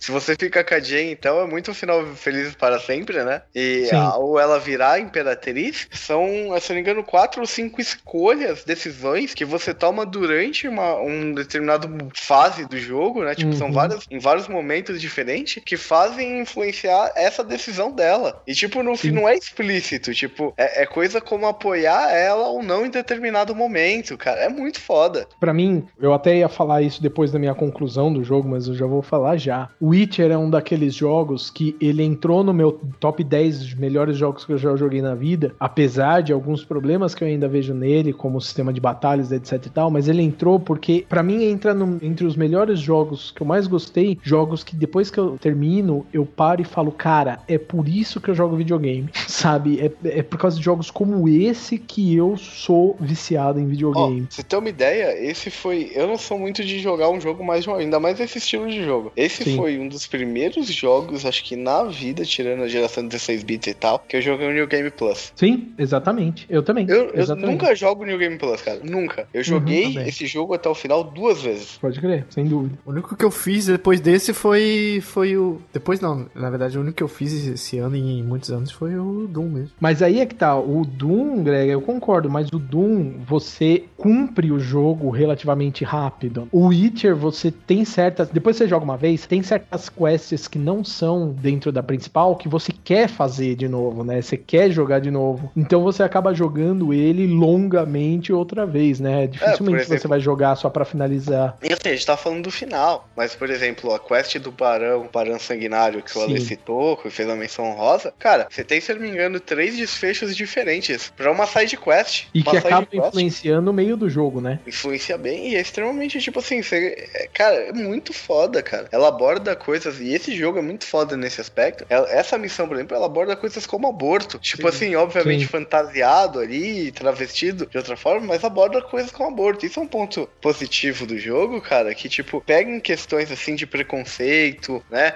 A gente vê isso travestido no lance das raças, do preconceito com os não humanos. Ele critica muita coisa da nossa sociedade de forma ah, meio que abstrata, né? É Tipo, aborto, maus tratos caseiros. né? Não, o lance da guerra também, as consequências da guerra que a gente falou lá no começo. Cara, até, até a parte do que é, é icônica, que é quando você encontra um elfo travesti, cara. Uhum. É uma das Sim. partes mais engraçadas do jogo, inclusive. Radovich chupa pau mole.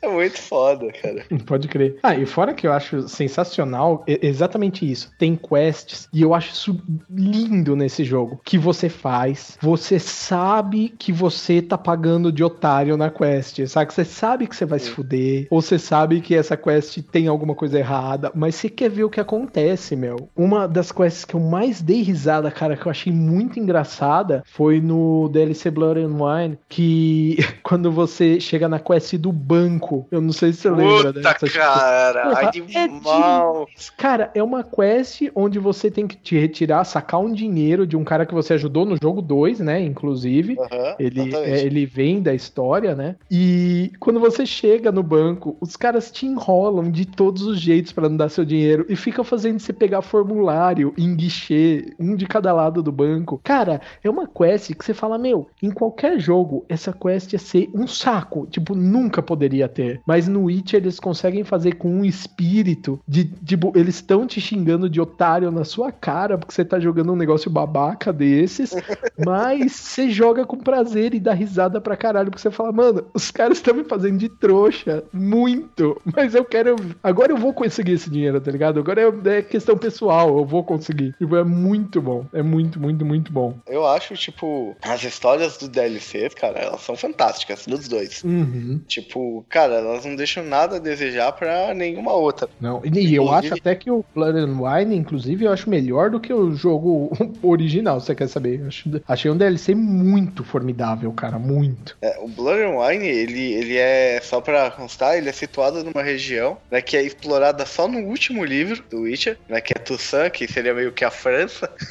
É, aí tá, é, é a região entre Itália, França, É, Piemontesa. meio que uma né? mistura dos dois ali, né, Toussaint. E, cara, é, é muito legal, porque a, a- primeiro que o Regis, né, que é um dos personagens que aparece nesse DLC, é um personagem que vem dos livros também, né, e Ah, legal. ele é um vampiro, tipo, ele é um vampiro, cara, completamente oposto Uhum. do que do que você espera, cara, ali, né? Tipo, ele é um vampiro que não toma sangue. E o legal do só pra constar, no mundo de Witcher, os vampiros, como eu falei, eles são uma raça que veio na condição, é, eles não precisam tomar sangue pra sobreviver. Ah, tá. Legal, legal isso. O sangue é tipo pros vampiros ali dentro do coisa, é como se ele fosse a cerveja pros humanos, o a cachaça, o whisky. É um álcool. Ele deixa eles entorpecidos e é viciante pra eles. Mas não é algo, eles conseguem sobreviver sem. Tanto que o Regis é um vampiro que não toma sangue, que é amigo e tem puta história com o Geralt. Sim. Mais alguma coisa em relação aos DLCs? É, Eu acho que é legal só comentar que o, o outro DLC, né, o Hearts of Stone, ele é, ele tem uma história bem, bem intrincada, né? Inclusive intrincada com a história original. E isso eu acho muito, cara, eu acho muito genial do Witcher. O personagem principal, antagônico do Heart of Stone, você encontra na primeira parte da primeira cena, quase na primeira cena, na primeira parte do Witcher. É, cara. Que é sensacional, né, cara? O Homem do Espelho. O Homem dos Espelhos. É muito bacana. E é uma história que te, nossa, te dá nervoso até, né? De tão, de, de tão legal que é e de É, sim. Tão errado que é o negócio. É, É, muito, cara. muito bacana, é muito É bacana. muito foda. Tipo, o Galter, ele, o Galter Odin, né? Que é esse cara, ele, Uhum. tipo, ele é meio que dá a entender que ele é uma entidade. Ele é um personagem que não veio dos livros, tá? Uhum. Ele foi criado pra esse jogo. Pelo que ele, ele é tipo um deus no bagulho. Ele é um demônio, né? Dá pra ver bem que ele é um demônio, na verdade. Um deus, né? É, é, é um deus, mas ele é, ele é Fodão. do mal, né? Então, cara, será? Ah, é, ele, ele, ele tem meio uma pinta de Deus com gênio, com tudo um pouco, né? É. Mas eu é acho muito- ele, ele meio, meio do mal, cara. E é muito foda, cara, que, tipo, primeiro que desse DLC, além de aparecer a Shani, né? Que é um personagem que você vê ele lá atrás dos outros jogos, e ela retorna, e ela é um personagem que veio dos livros também, né? Que o Geralt traça também, em toda vez que ele encontra ela. Uhum, sim. né? Cara, além do Gaunter, tipo, outro personagem que eles apresentam, o Von Erich, cara, Everett, é Uhum. animal, cara. É Sim. animal. E toda a pegadinha dele ali, tipo, toda o- os acordos do Gaunter, tipo, ele faz umas pegadinhas e tal. E pra você conseguir, você tem que entender a pegadinha do cara pra conseguir, tipo, você tem que decifrar uma charada, de certa forma, pra conseguir derrotar ele no próprio jogo dele, cara. É muito foda. E sem Uhum. contar, tipo, uma das coisas é que a curva de dificuldade dos chefes desse DLC eu achei muito foda. E eu achei os melhores boss do jogo inteiro, cara. Sim. O coveiro lá, da, o guardião, Puta, cara. é aquele sensacional. Cara, é que, sensacional. que boss. Cara, aquele boss é tipo. É um boss. Tipo, aquela parte que você entra dentro do quadro, cara. Aquele. Uma, uma É, viagem, velho. dos sonhos, né, da, da É senhora. animal, cara. É É. animal. É mesmo. É, e fora que o, você pegar, por exemplo, o boss do Blood and Wine, que nem é boss, né? Um dos finais que eu não vou contar, mas aquele vampiro, cara, ancião. Puta É que pariu, foda. que coisa fenomenal, cara. Que coisa fenomenal. É muito É, eles são bem melhores do que o do original mesmo. Os boss DLC são bem mais legais. Isso é muito legal, cara. Isso é, tipo, são DLCs que valem a pena. Eles Uhum. acrescentam muitas horas e muito conteúdo ao jogo. Exatamente. É bastante tempo mesmo, né? São, são bem extensos os dois DLCs, né, cara? Especialmente O primeiro o Blood and Wine, que tem acho que mais de 40 horas. Sim. Cara, é bem longo. É bem, É, bem mais longo. 40 horas se você jogar normal, né? Se for É. retardado que nem eu, você vai ficar cento e tantas horas jogando só esse DLC. Foda desse DLC. Esse DLC foi um que eu fui até não aguentar mais. Porque é, o final dele, ele dá uma sensação de fudeu assim, quase cai uma lágrima. Porque Uhum. na hora que acaba, tipo, o Geralt olha assim pra tela. É, agora acho que eu vou ter um descanso. É, pode crer. Bem massa mesmo. Finalmente, né? Chegou a hora. E falando em descansar, né? eu acho que. Pobre Zabuzeta que descansa em paz. Nossa, que pena, né? Porque acho que se vocês largassem eu e o Chico aqui, a gente ia ficar até amanhã falando Vocês jogo. podem namorar após a sessão. Tranquilamente. Ó, Zabuzeta, qualquer coisa, pega o disquinho de música que veio, que veio lá no, no jogo e bota no drive, bota de trilha Isso. embaixo do podcast, tá tudo certo.